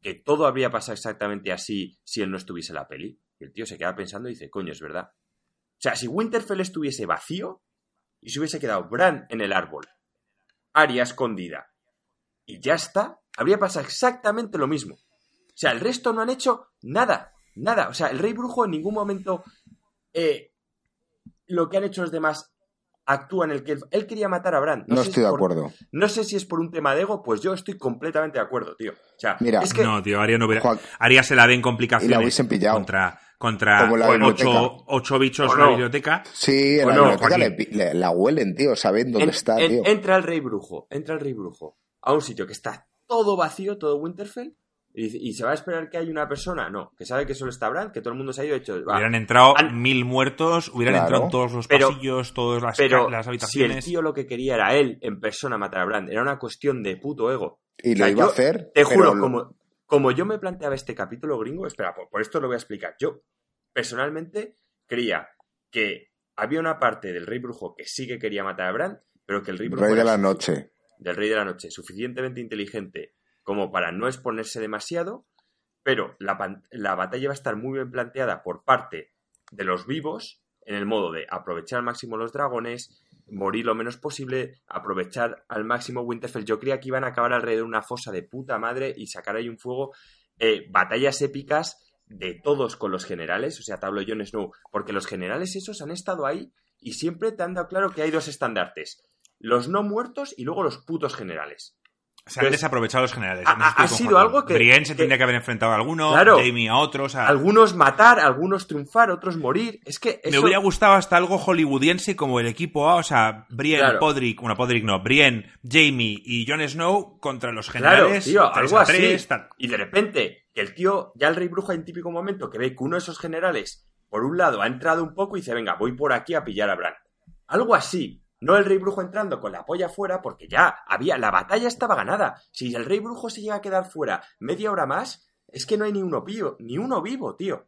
Es ¿Y de que dónde coño sale Aria? Sin que le vea No nadie. tienes- Todos mirando. to- to- eh, que, que no tiene ningún puto sentido, tío. O sea, no tiene ningún Porque me dices sentido. que Aria está colgada del árbol Es- y que se deja caer, pero se ve claramente como que, aparece es por que en, detrás. en mi plan encima podía haber estado en el árbol, que nadie le va a mirar. ¿Qué te crees? ¿Que A los muertos iban a mirar el puto árbol cuando entran en Winterfell y no hay nadie? O sea, Bran, en el fondo, se podía haber quedado ahí, con Arya arriba, y no hubiese muerto nadie. Nadie. Y han hecho una batalla que te vuelvo a decir, que si para mí hubiese sido contra los generales, eh, Tyrion haciendo un típico plan de, oye, mira, tal, pero esto de, nada, vas a empezar, plana, que los Darraki vayan a morir. Yo en plan, ¿qué cojones? Luego, los generales no hacen nada. Eh, te lo digo, ya a partir de este capítulo he decidido que para mí ya es cine palomitas. No, no, no, no, no. De hecho, esta es la mejor que podía pasar. Pero no me ha gustado cómo ha pasado, pero para mí es lo lo mejor que podía pasar, que era que los muertos se terminaran en este capítulo. Bueno, No, no, Ya está. por supuesto. Ya tenemos tres capítulos de conspiraciones, de a ver quién es más listo, de a ver de estrategia, que eso es lo que nos gusta. bueno. Eh, mm, por- eso es lo bueno que sacamos de este capítulo, pero sí que es verdad que me parece una oportunidad desaprovechada en, en- en cómo se ha planteado la guerra y en desaprovechar los generales, los combates. Yo hubiera- me hubiera encantado ver a Brienne, me da igual que viva o muera, pero a Brienne luchando contra un general, tío. Y Luego, se ha cumplido, esto yo con vosotros no lo he hablado, pero ya que es un podcast de Juego de Tronos lo voy a hablar. Eh, Azor Ahai, que es la leyenda del héroe de la que se está en los libros se habla mucho más, aquí sí que se habla mucho menos, se ve en Melisandre que está buscando que, que- que es Stannis, hay mucha gente que siempre discutía ¿quién es el héroe? Porque el héroe en teoría, Azor Ahai, iba a tener la espada que iba a ser tres veces forjada, lo de la espada tres veces forjada no apareció en ningún lado, tal, en fin, por eso mucha gente decía el que héroe, Henrik el iba a ir héroe es ahí. Bueno, Joaquín. lo que tú dices, el héroe se supone que es el que iba a acabar con, con el rey de la El- noche. eh, por eso mismo, el héroe es Jon. Vale, eso es lo que tú veías. No, Pero no, yo- y, es lo que, yo- y es lo que ha sido. Bueno, Y Melisandre no veía, no veía a Aria en un momento No, dado. escucha, Bueno. ha, ha sido John. Y hay varios momentos a lo largo de toda la temporada donde John llama a Arya su espada. tú llamas a Arya su espada, lo que quieras. Lo que, te vuelvo a decir es que Azor Ahai era un héroe que en teoría es el que iba a matar al rey brujo. Y sobre todo se llama la canción de Fuego y Hielo. Entonces todo el mundo ha dado por sentado siempre de que Jon Snow era el héroe. Todo el mundo ha dado por sentado de que el fuego era Daenerys, de que él era el hielo, o de que él simplemente, como era Targaryen y tal, él mismo suponía el fuego y el hielo. Y yo le solté a estos, hablándolo con, con mi amigo Raúl y demás, y dice, tío, pero es que lo que no os estáis planteando, todo esto, yo, esto fue antes de ver este capítulo, ¿eh? Les dije, es que Arya es el hielo, porque es la muerte, se ha convertido en la muerte. Hendrik es el fuego, porque en todas las escenas que le ves, el tío siempre está de herrero, en plan, con las putas chispas y tal. Y ahora la tía está preñada, ya tiene el fuego dentro, es el fuego y el hielo, y es la que ha matado al puto rey brujo, tío. Yo le he dicho así, O canción sea, de fuego tú y hielo. diciendo que tu teoría, tú estás O sea, diciendo que tu teoría Juego de se Tronos. Juego de Tronos siempre ha sido cuando el, Eh. cuando el tío, cuando Daenerys ve a un lobo que está en el trono y todo el mundo se imagina, ah, es que esto es que los Starks va a ser, o sea, el tío este siempre ha sido que tú te huelas después de buscar las cosas una cosa que no va a ser. Cuando la tía ve que, que hay un tío con una cabeza de, de lobo, ¿qué se imagina? No se imagina la boda roja, se imagina lo que todo el mundo, que los Starks iban a acabar en el trono. Pues no. Cuando los tíos hablan de lo de Azor Ahai, el fuego y el hielo tal, todo el mundo se imaginaba. Joaquín, Daenerys, no estamos. Joaquín, Joaquín, no vamos a perder tiempo hablando de esto cuando no sabemos el final. Cuando, bueno, de todos modos, O sea, se nota que porque, Joaquín. porque si dentro de tres capítulos no es así, ¿qué decimos? Que no tenías, que hemos perdido 10 minutos hablando de esto cuando no tenías razón. Yo estoy no, que Joaquín, si yo lo que quiere digo, imponer que su Azor teoría, sube su voz. No estaba, no estaba para matar a Cersei. Azor Ahai estaba para matar al rey de la noche. Punto. Ese era su, su papel, no acabar en el trono. A mí me parece, a mí me parece que te vas muy lejos diciendo que Gendry es el fuego, ¿eh? O sea, mm, lo de Aria te lo puedo comprar, pero lo de que Gendry es el fuego, Joaquín, porque está entre braseros, tío, no, no, te lo- no te lo compro ni de coña. Ni yo. Y lo sabes. O sea, tu, tu apuesta esa está perdida. O sea, bueno, ya veremos, pero en principio te diría que está perdida. Bueno, Bueno. mi apuesta es la otra, que efectivamente John es supuestamente el elegido, renace viene de la muerte de nuevo y se decía que era la espada la que iba a matar al, Rey de la Noche y durante mucho, mucha parte de la temporada de la serie em, a Arya se la llama como la espada, ¿no? En, muchas ocasiones. Entonces esa es un poco quizás la, relación y, y, John seguiría siendo el fuego y el hielo. Pero bueno, esa es mi teoría y ya veremos a ver en qué acaba. ¿Y qué nos queda? ¿Qué, ¿Cómo vemos los siguientes capítulos? Por cierto, me he comido un pequeño spoiler. Bueno, una, una cosita. No, no, no, no, lo digas. No, no, pero es por ver el tráiler. O sea, quien quiera ver el tráiler que lo vea. No hay spoilers, pero me he comido una cosa que has dicho tú en mitad del capítulo y que yo sé, simplemente. Bueno, Pero no lo voy a decir porque entiendo que hay gente que no quiere ver el tráiler y no lo digo. Ah, hay una cosa que estabais diciendo antes que, os sorprendía, ¿no? Que, que Aria hubiese llegado eh, pues así al Rey de la Noche.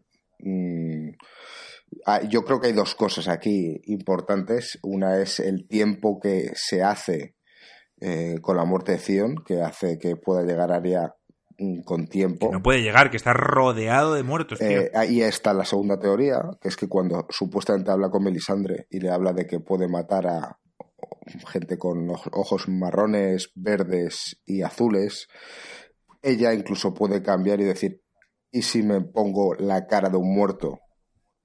y paso mm. entre ellos. Esa es una teoría que... Los muertos no van así. Esto no es Walking Dead, tío. Bueno... Y saben... los, el noble y el rey brujo y los muertos saben si tú eres muerto Eso es una teoría. Y la segunda teoría es En la biblioteca, si te fijas, cuando están relativamente unidos, cuando uno oye algo, el resto se gira. O sea, es como una mente común. Es un overmind. No es como Walking Dead que cada muerto es independiente. Son como los insectos, Exacto, tío. Vale, Son eso es una teoría.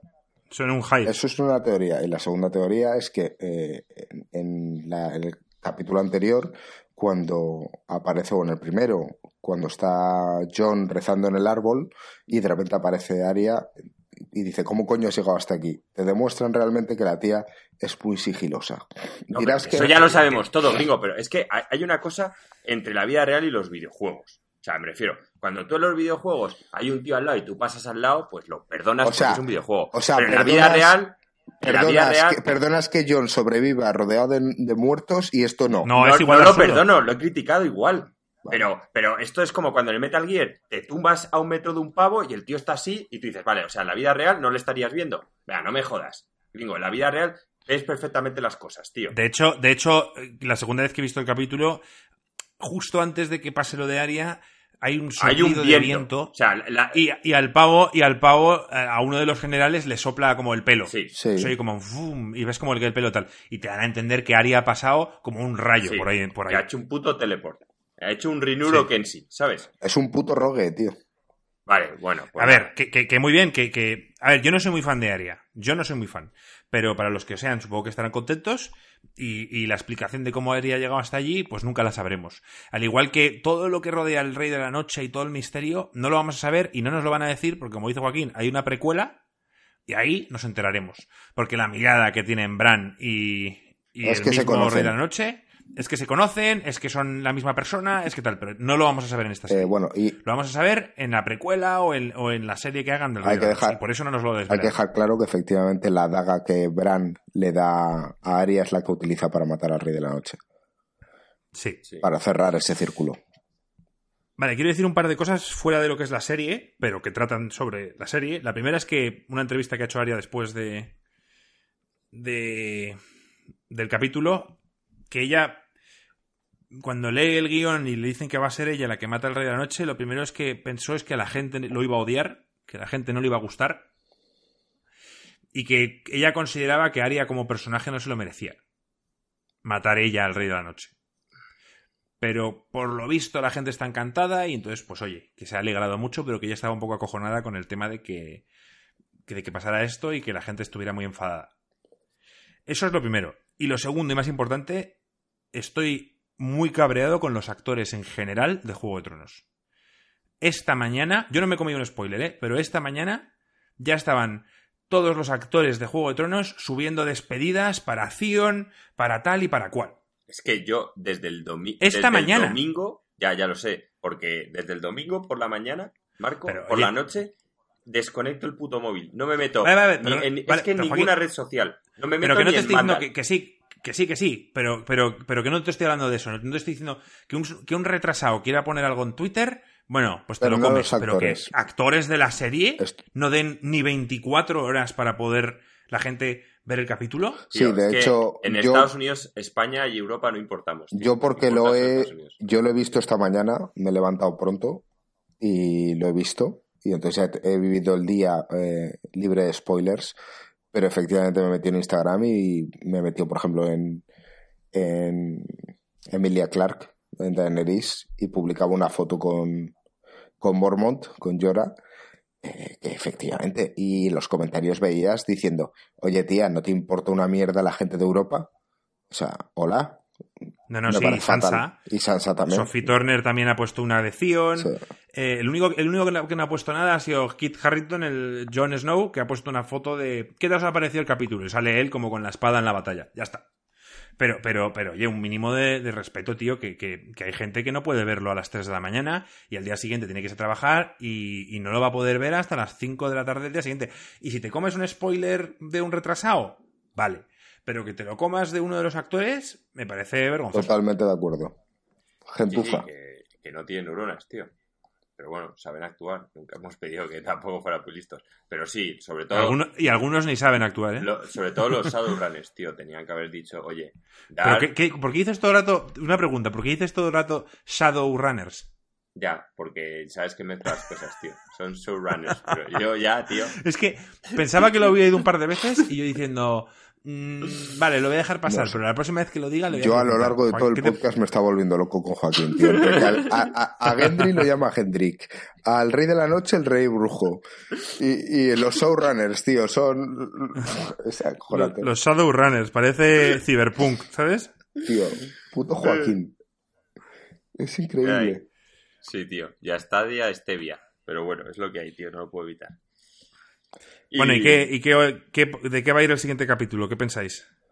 Mm, Bueno, al siguiente capítulo puede empezar de dos formas muy distintas. Como empiecen que haya ahí un ejército, ya me rayo, tío. O sea, porque ha muerto todo el puto mundo, tío. O sea, es que no hay ejército ya. O sea, Daenerys mm, ahora mismo tiene un dragón, no sabemos si tiene otro, y, y sus siete héroes. Porque todos los No, demás tío, tendrá- están tendrá algo. Pues tío. tendrá algo. sinceramente yo no sé cómo va a avanzar esto, pero eh, viendo cómo fue, por ejemplo, el final de la temporada anterior, que todo iba a toda hostia, ahora tener tres capítulos que van a ser de cerca de 80 minutos o así cada uno, eh, aunque haya muchas teorías, eh, como va a haber capítulos o sea, tan densos de contenido, van a hablar de la misma trama varias veces. O sea, va a ser como que va a haber giros de guion muy rápidos en el mismo capítulo. Me da a mí la sensación. Yo creo que este capítulo mm, va a sorprender porque va a ser una resaca de la batalla. En su totalidad, me da la sensación. Va a ser mucho de recogiendo un poco a los muertos, de a ver un poco cómo hacemos. No se van a plantear todavía el tema de Cersei. Cersei sí, le van a llegar noticias de lo que ha pasado en el norte. No lo sé, pero me da la sensación de que va a ser bastante lento el capítulo. Pues yo la verdad no sé qué esperar. ¿eh? Yo me puedo imaginar a, a Cersei armándose de, de lo que tenga y quizás esperar a que vengan o me sorprendería que decidiese irse al norte. a Marco, a mí que acabar. 80 minutos sean solo de resaca no le veo sentido. Más que nada porque No, no, no, no digo 80, pero yo creo que se van a tomar su tiempo en Sí, este sí, capítulo. pero es que es 80 minutos. Entonces, tiene que dar para dejar el capítulo 5, ya va a tener que ser una batalla. Ya porque- adelanto, que el capítulo 5 está rodado con el mismo director que ha hecho este.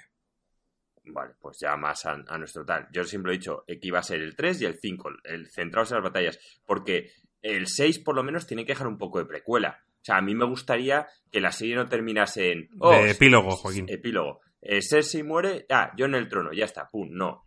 Como ha sido el capítulo de hoy, que sí que me gusta, como ha cerrado con Melisandre muriendo, vale. Pero no el capítulo final, me gustaría ver en plan tipo como el Señor de los Anillos al final, cuando te cuenta un poco lo que ha sido de cada uno. Pues Sí, me- sí, me- me que dejar gustaría. un poquito O sea, cada uno asentado en su sitio. como sea en plan, pues tú eres el rey y tú la reina y se acabe, a, a mí me jode. Pero bueno, ya os digo A- que a ti a partir de ahora, a partir de ahora me lo estoy tomando más modo cine palomitas, fanservice y luego, pues Juego de Tronos, sé que ha sido una serie en la que nunca se ha caracterizado por dar al espectador lo que quería, pues una serie cruel, pero ahora están ya, esto se acaba, y modo catarsis, ¿sabes? Me vi justo el otro día Origen. Se han posicionado, se han posicionado un poco más las piezas ahora de cara al final. Eh, pregunta así al aire. Eh, este hombre, el cazarrecompensas, que no me sale el nombre ahora, eh, Bron, ¿matará a Tyrion o a Jamie? Bueno, de Bron, tío, que, lo que, no sé, que lo cierren de alguna forma porque me parece absurdo perder tiempo con Bron queriendo matar a Tyrion o a. O sea, no, no lo sé, no, no me parece, tío, creíble. No, no, veo, yo no veo a Bron. Yo sí lo veo creíble, te digo más eh, porque estoy empezando a visionar la temporada, estoy por la primera temporada. Y hay una escena espectacular cuando después de que Bron eh, haga el. defienda a Tyrion en el juicio por combate y gane y se vayan eh, tiene una conversación que, claro, a día de hoy tiene más impacto porque dice, eh, Bron, si algún día en el futuro sientes la tentación de que alguien eh, te ponga en mi contra, que sepas que yo siempre te podré pagar más. Entonces, me hace gracia, ¿no? Porque es que en el fondo, Bron, si algo le caracteriza es que es un tío que se basa en, en que va al árbol que más sombra dé. Entonces, mm, si Cersei le ha prometido todo por matar a Tyrion, lo va a hacer. No lo sé, pero es que Cersei también está con las maracas y Bron no te pinto que sea el tío más inteligente del mundo, pero parece que dos neuronas tiene. Ya, y yo, pero yo creo que va, no va a cambiar su personalidad y eso va a ser muy Juego de Tronos. Yo creo. Eso sería demasiado hollywoodense el que dijese, ah, no, eres mi amigo, pues hombre, si Bron es medianamente listo, verá que esta mujer tiene dos dragones, un ejército, gente competente y dice, hostia, pues si me, me alío con estos y ganan, seguro que Tyrion me va a dar mejor puesto del que me daría Cersei. No sé. si vas por la pasta y por los intereses, aún así puedes apostar a, puedes apostar por el equipo de Tyrion, tío. Y si se da cuenta de que de que está apostando por el bando perdedor, a lo mejor sí. Pero a ver qué pasa, porque en este capítulo está, por ejemplo, los Greyjoy que tienen todas sus flotas. Eh, no sé. Tampoco están tan mal posicionados Cersei, ¿eh? No, no, que Cersei está de puta. O sea, ya te digo, como esté, como esté Raigar muerto, el dragón, y solo les quede uno, mm, están jodidos. Y si tienen dos dragones, esto ya sí que va a tener que ser masacre. O sea, con dos dragones, por eso te he dicho que si pierden todo el ejército gringo aún tiene credibilidad, porque cuando eh, llegó Aigor el Conquistador, el tío llegó con tres dragones y, tres Targaryen. O sea, me refiero. Y le sudaba todo la polla. A fuego, tío, y a fuego te los comes. Es que es así, es que un dragón es sardo. Pero es que bueno, sí, pero, Pero la tecnología ha avanzado un poco. Por ejemplo, el arpón ese que tenían en la época de la, temporada anterior, no sé cómo de fuerte era, pero y no sé qué hubiera pasado si hubieran dado dragón. No, ese arpón te dan a entender que le das de lleno y lo matas. Y o lo matas o lo pues, derribas. Pues, me dirás tú si Cersei ha llenado todo el castillo rojo de arpones de esos. Pues. De hecho, la presentación da la sensación de que hay un arma de esas. El tema está en que, Marco, si lo quieres hacer en plan cabrón, lo que pasa es que ya te tienes que ir a modo cabrón. O sea, eres Daenerys y lo de ir por las buenas con un ejército te lo puedes permitir. Sin ejército tienes que llegar a King's Landing por la noche, tío. ¡Bum! Vuelas y lo arrasas, tío. A tomar por culo. Si no, pues no lo vas a conseguir. Sin ejército, no. O sea, con dos dragones es, el rollo Napal, tío. Y el Napal hace pupa. La pregunta es, ¿va a liderar Daenerys de cara al sur? ¿o lo va a hacer es el problema, es que en el siguiente capítulo ¿O lo va a hacer John? A, Sansa, que está picada. Eh, lo que yo os decía, tenemos a Daenerys, que ha perdido a Yora. A Tyrion, que, vale, Jamie está aquí, pero ahora ya el rey brujo ha muerto, tú decías que ibas a pelear por los vivos, ahora Jamie, ¿qué va a hacer? Me refiero que es que hay una situación tensa de lucha de poderes en el bando norte cuando en el bando sur no hay tentación. O sea, Cersei es la que tiene el poder y todo el mundo lo tiene aceptado. O sea, todo el mundo merabros entre sus generales. Mientras que en el norte están sin ejército y con unas intrigas ahora de la hostia. Porque Sam, que no ha muerto, sigue jodido por lo de Daenerys y va, y va a picar, diciendo que el otro es Aegon. Bran, bueno, Bran es que ¿Qué va a hacer Brand? Para cerrar esto, ¿queréis comentar algo más? Porque quiero comentar yo algo antes de Sí, ¿qué va a hacer Brand aquí al final de la temporada? Nada, no pinta nada. No sé, yo creo que Brand ahora se debería subir otra vez al norte, encerrarse en un árbol, tío, y ya está. Y que Arya se esconda en el árbol de encima. y lo que le haya podido contar. Eh, por eso digo que no tiene sentido. ¿Qué, le ha podido contar? ¿Qué, interesa ahora lo que tenga Abraham que decir? Si, si le da igual el conflicto entre, a lo mejor, A lo mejor le ha contado algo de las teorías de, cómo supuestamente iba a morir Cersei, de aquello que dijo la bruja. es que eso no tiene sentido, gringo, porque el cuervo de tres ojos, las intrigas entre los humanos solo le importan en la medida que si se matan entre ellos no van a poder luchar contra los muertos. Pero a él ahora ya le da igual. O sea, le, da igual quien reine. Bueno, pero, pero que podía, distinto. Pero que le podía haber contado historias como él averiguó que John era un Targaryen. Pues a lo mejor a Tyrion le contó que una bruja le dijo a Cersei que iba a morir de, manos de su hermano. Eso tampoco tiene sentido, porque Bran le dice a, Sam que le diga que es un Targaryen. ¿Qué, qué gana Bran con eso? Pues eh, algo, porque está pensando de cara al futuro, tío. Hay otra cosa que cuando Melisandre le dice que mata a, hombres de todos los colores de ojos, eh, la gente hace hincapié que los colores de ojos de Cersei son verdes. Y supuestamente creo que Arya no ha matado aún a ningún a nadie con los ojos verdes. Que seguro que no es cierto. eso ya es muy friki. Habría que ir tío por tío a ver qué, qué color tienen los ojos. Por eso, bueno, ya sabes, teorías de los fans. Cuéntanos lo que querías decir, Marco. Me acaba de enviar Petacetas un, un mensaje y, me parece importante leerlo ahora. Os lo leo, es una, es una, es cinemanía, ¿vale? Pone Juego de Tronos, la larga noche es oscura y engendra quejas de los fans. Eh, las quejas de los fans por la fotografía del capítulo. Según recoge el Hollywood, ¿eh? Twitter se ha llenado de protestas de espectadores de la serie ultrajados por haberse pasado 90 minutos frente a una pantalla prácticamente negra. Os lo he dicho, tío. Hay muchos, memes sobre, en plan, capitulazo y ver una pantalla negra, pero aquí es donde yo decía esto, Joaquín, que es el problema, pone, pero aún hay más. Según algunas de estas voces, los responsables de tanta tiniebla no son solo Michael Sofonic o David Benioff y David, eh, como los... Estos fans aseguran que en algunos proveedores de televisión por cable, tanto en Estados Unidos como en otros países, están comprimiendo tanto la señal de sus emisiones que se cargan la calidad de la imagen. Si tienes problemas para ver lo que está pasando en Juego de Tronos, es un buen momento de decirle a tu proveedor de cable que estás harto de que comprima demasiado la señal. Eso es lo que nos pasaba a nosotros. Que están comprimiendo tanto la señal que cuando se ve todo negro se ve una puta mierda. Se ve granulado, se ve mal. ¿Pero quién es? telefónica. Yo tampoco, si lo está diciendo. Porque eh, le he dicho a Iván, Iván me ha dicho que lo ve bien. Iván también tiene telefónica. Yo lo he visto bien, también. Pues... Pero ¿y cómo lo has visto? ¿Con HBO? No, como he visto. Es que yo, de gringo no me fío, Marco. Gringo dice que el 1080 y el 4K, eso es, infamia, tío. Pues tío, yo lo he visto, yo lo he visto como Vistar y lo veía mal y he parado y he contratado a HBO para verlo en HBO y también lo veía mal. Esta segunda vez que lo he visto, no sé si es porque ya se había cargado, se ha visto mejor. Pero aún así no se veía tan bien como yo esperaba. No, no, yo así infame. Así que gringo, ya, ves que las quejas no son solo. Sí, sí, sí. No son solo de Joaquín. yo sé que hay gente que se ha quejado, sí, pero yo a mí no me ha pasado. Ah, pero yo esto lo he dicho, gringo, yo, yo no sabía que la gente se había quejado, ¿eh? Yo sí. yo no tenía ni puta idea, yo me he quejado yo. Y ya me quejé en... ¿Te acuerdas, Marco, que viendo el primer capítulo te dije, Marco, tú la escena esta oscura no has notado que se veía mal? ¿Te acuerdas? Que es cuando se meten... Que es en la parte en la que se meten el Dormun y... Dormun. ¿Y cómo se llama? El Don Darion. Y está el niño, el noble. Esa parte al principio que está ahí oscura, yo lo vi fatal.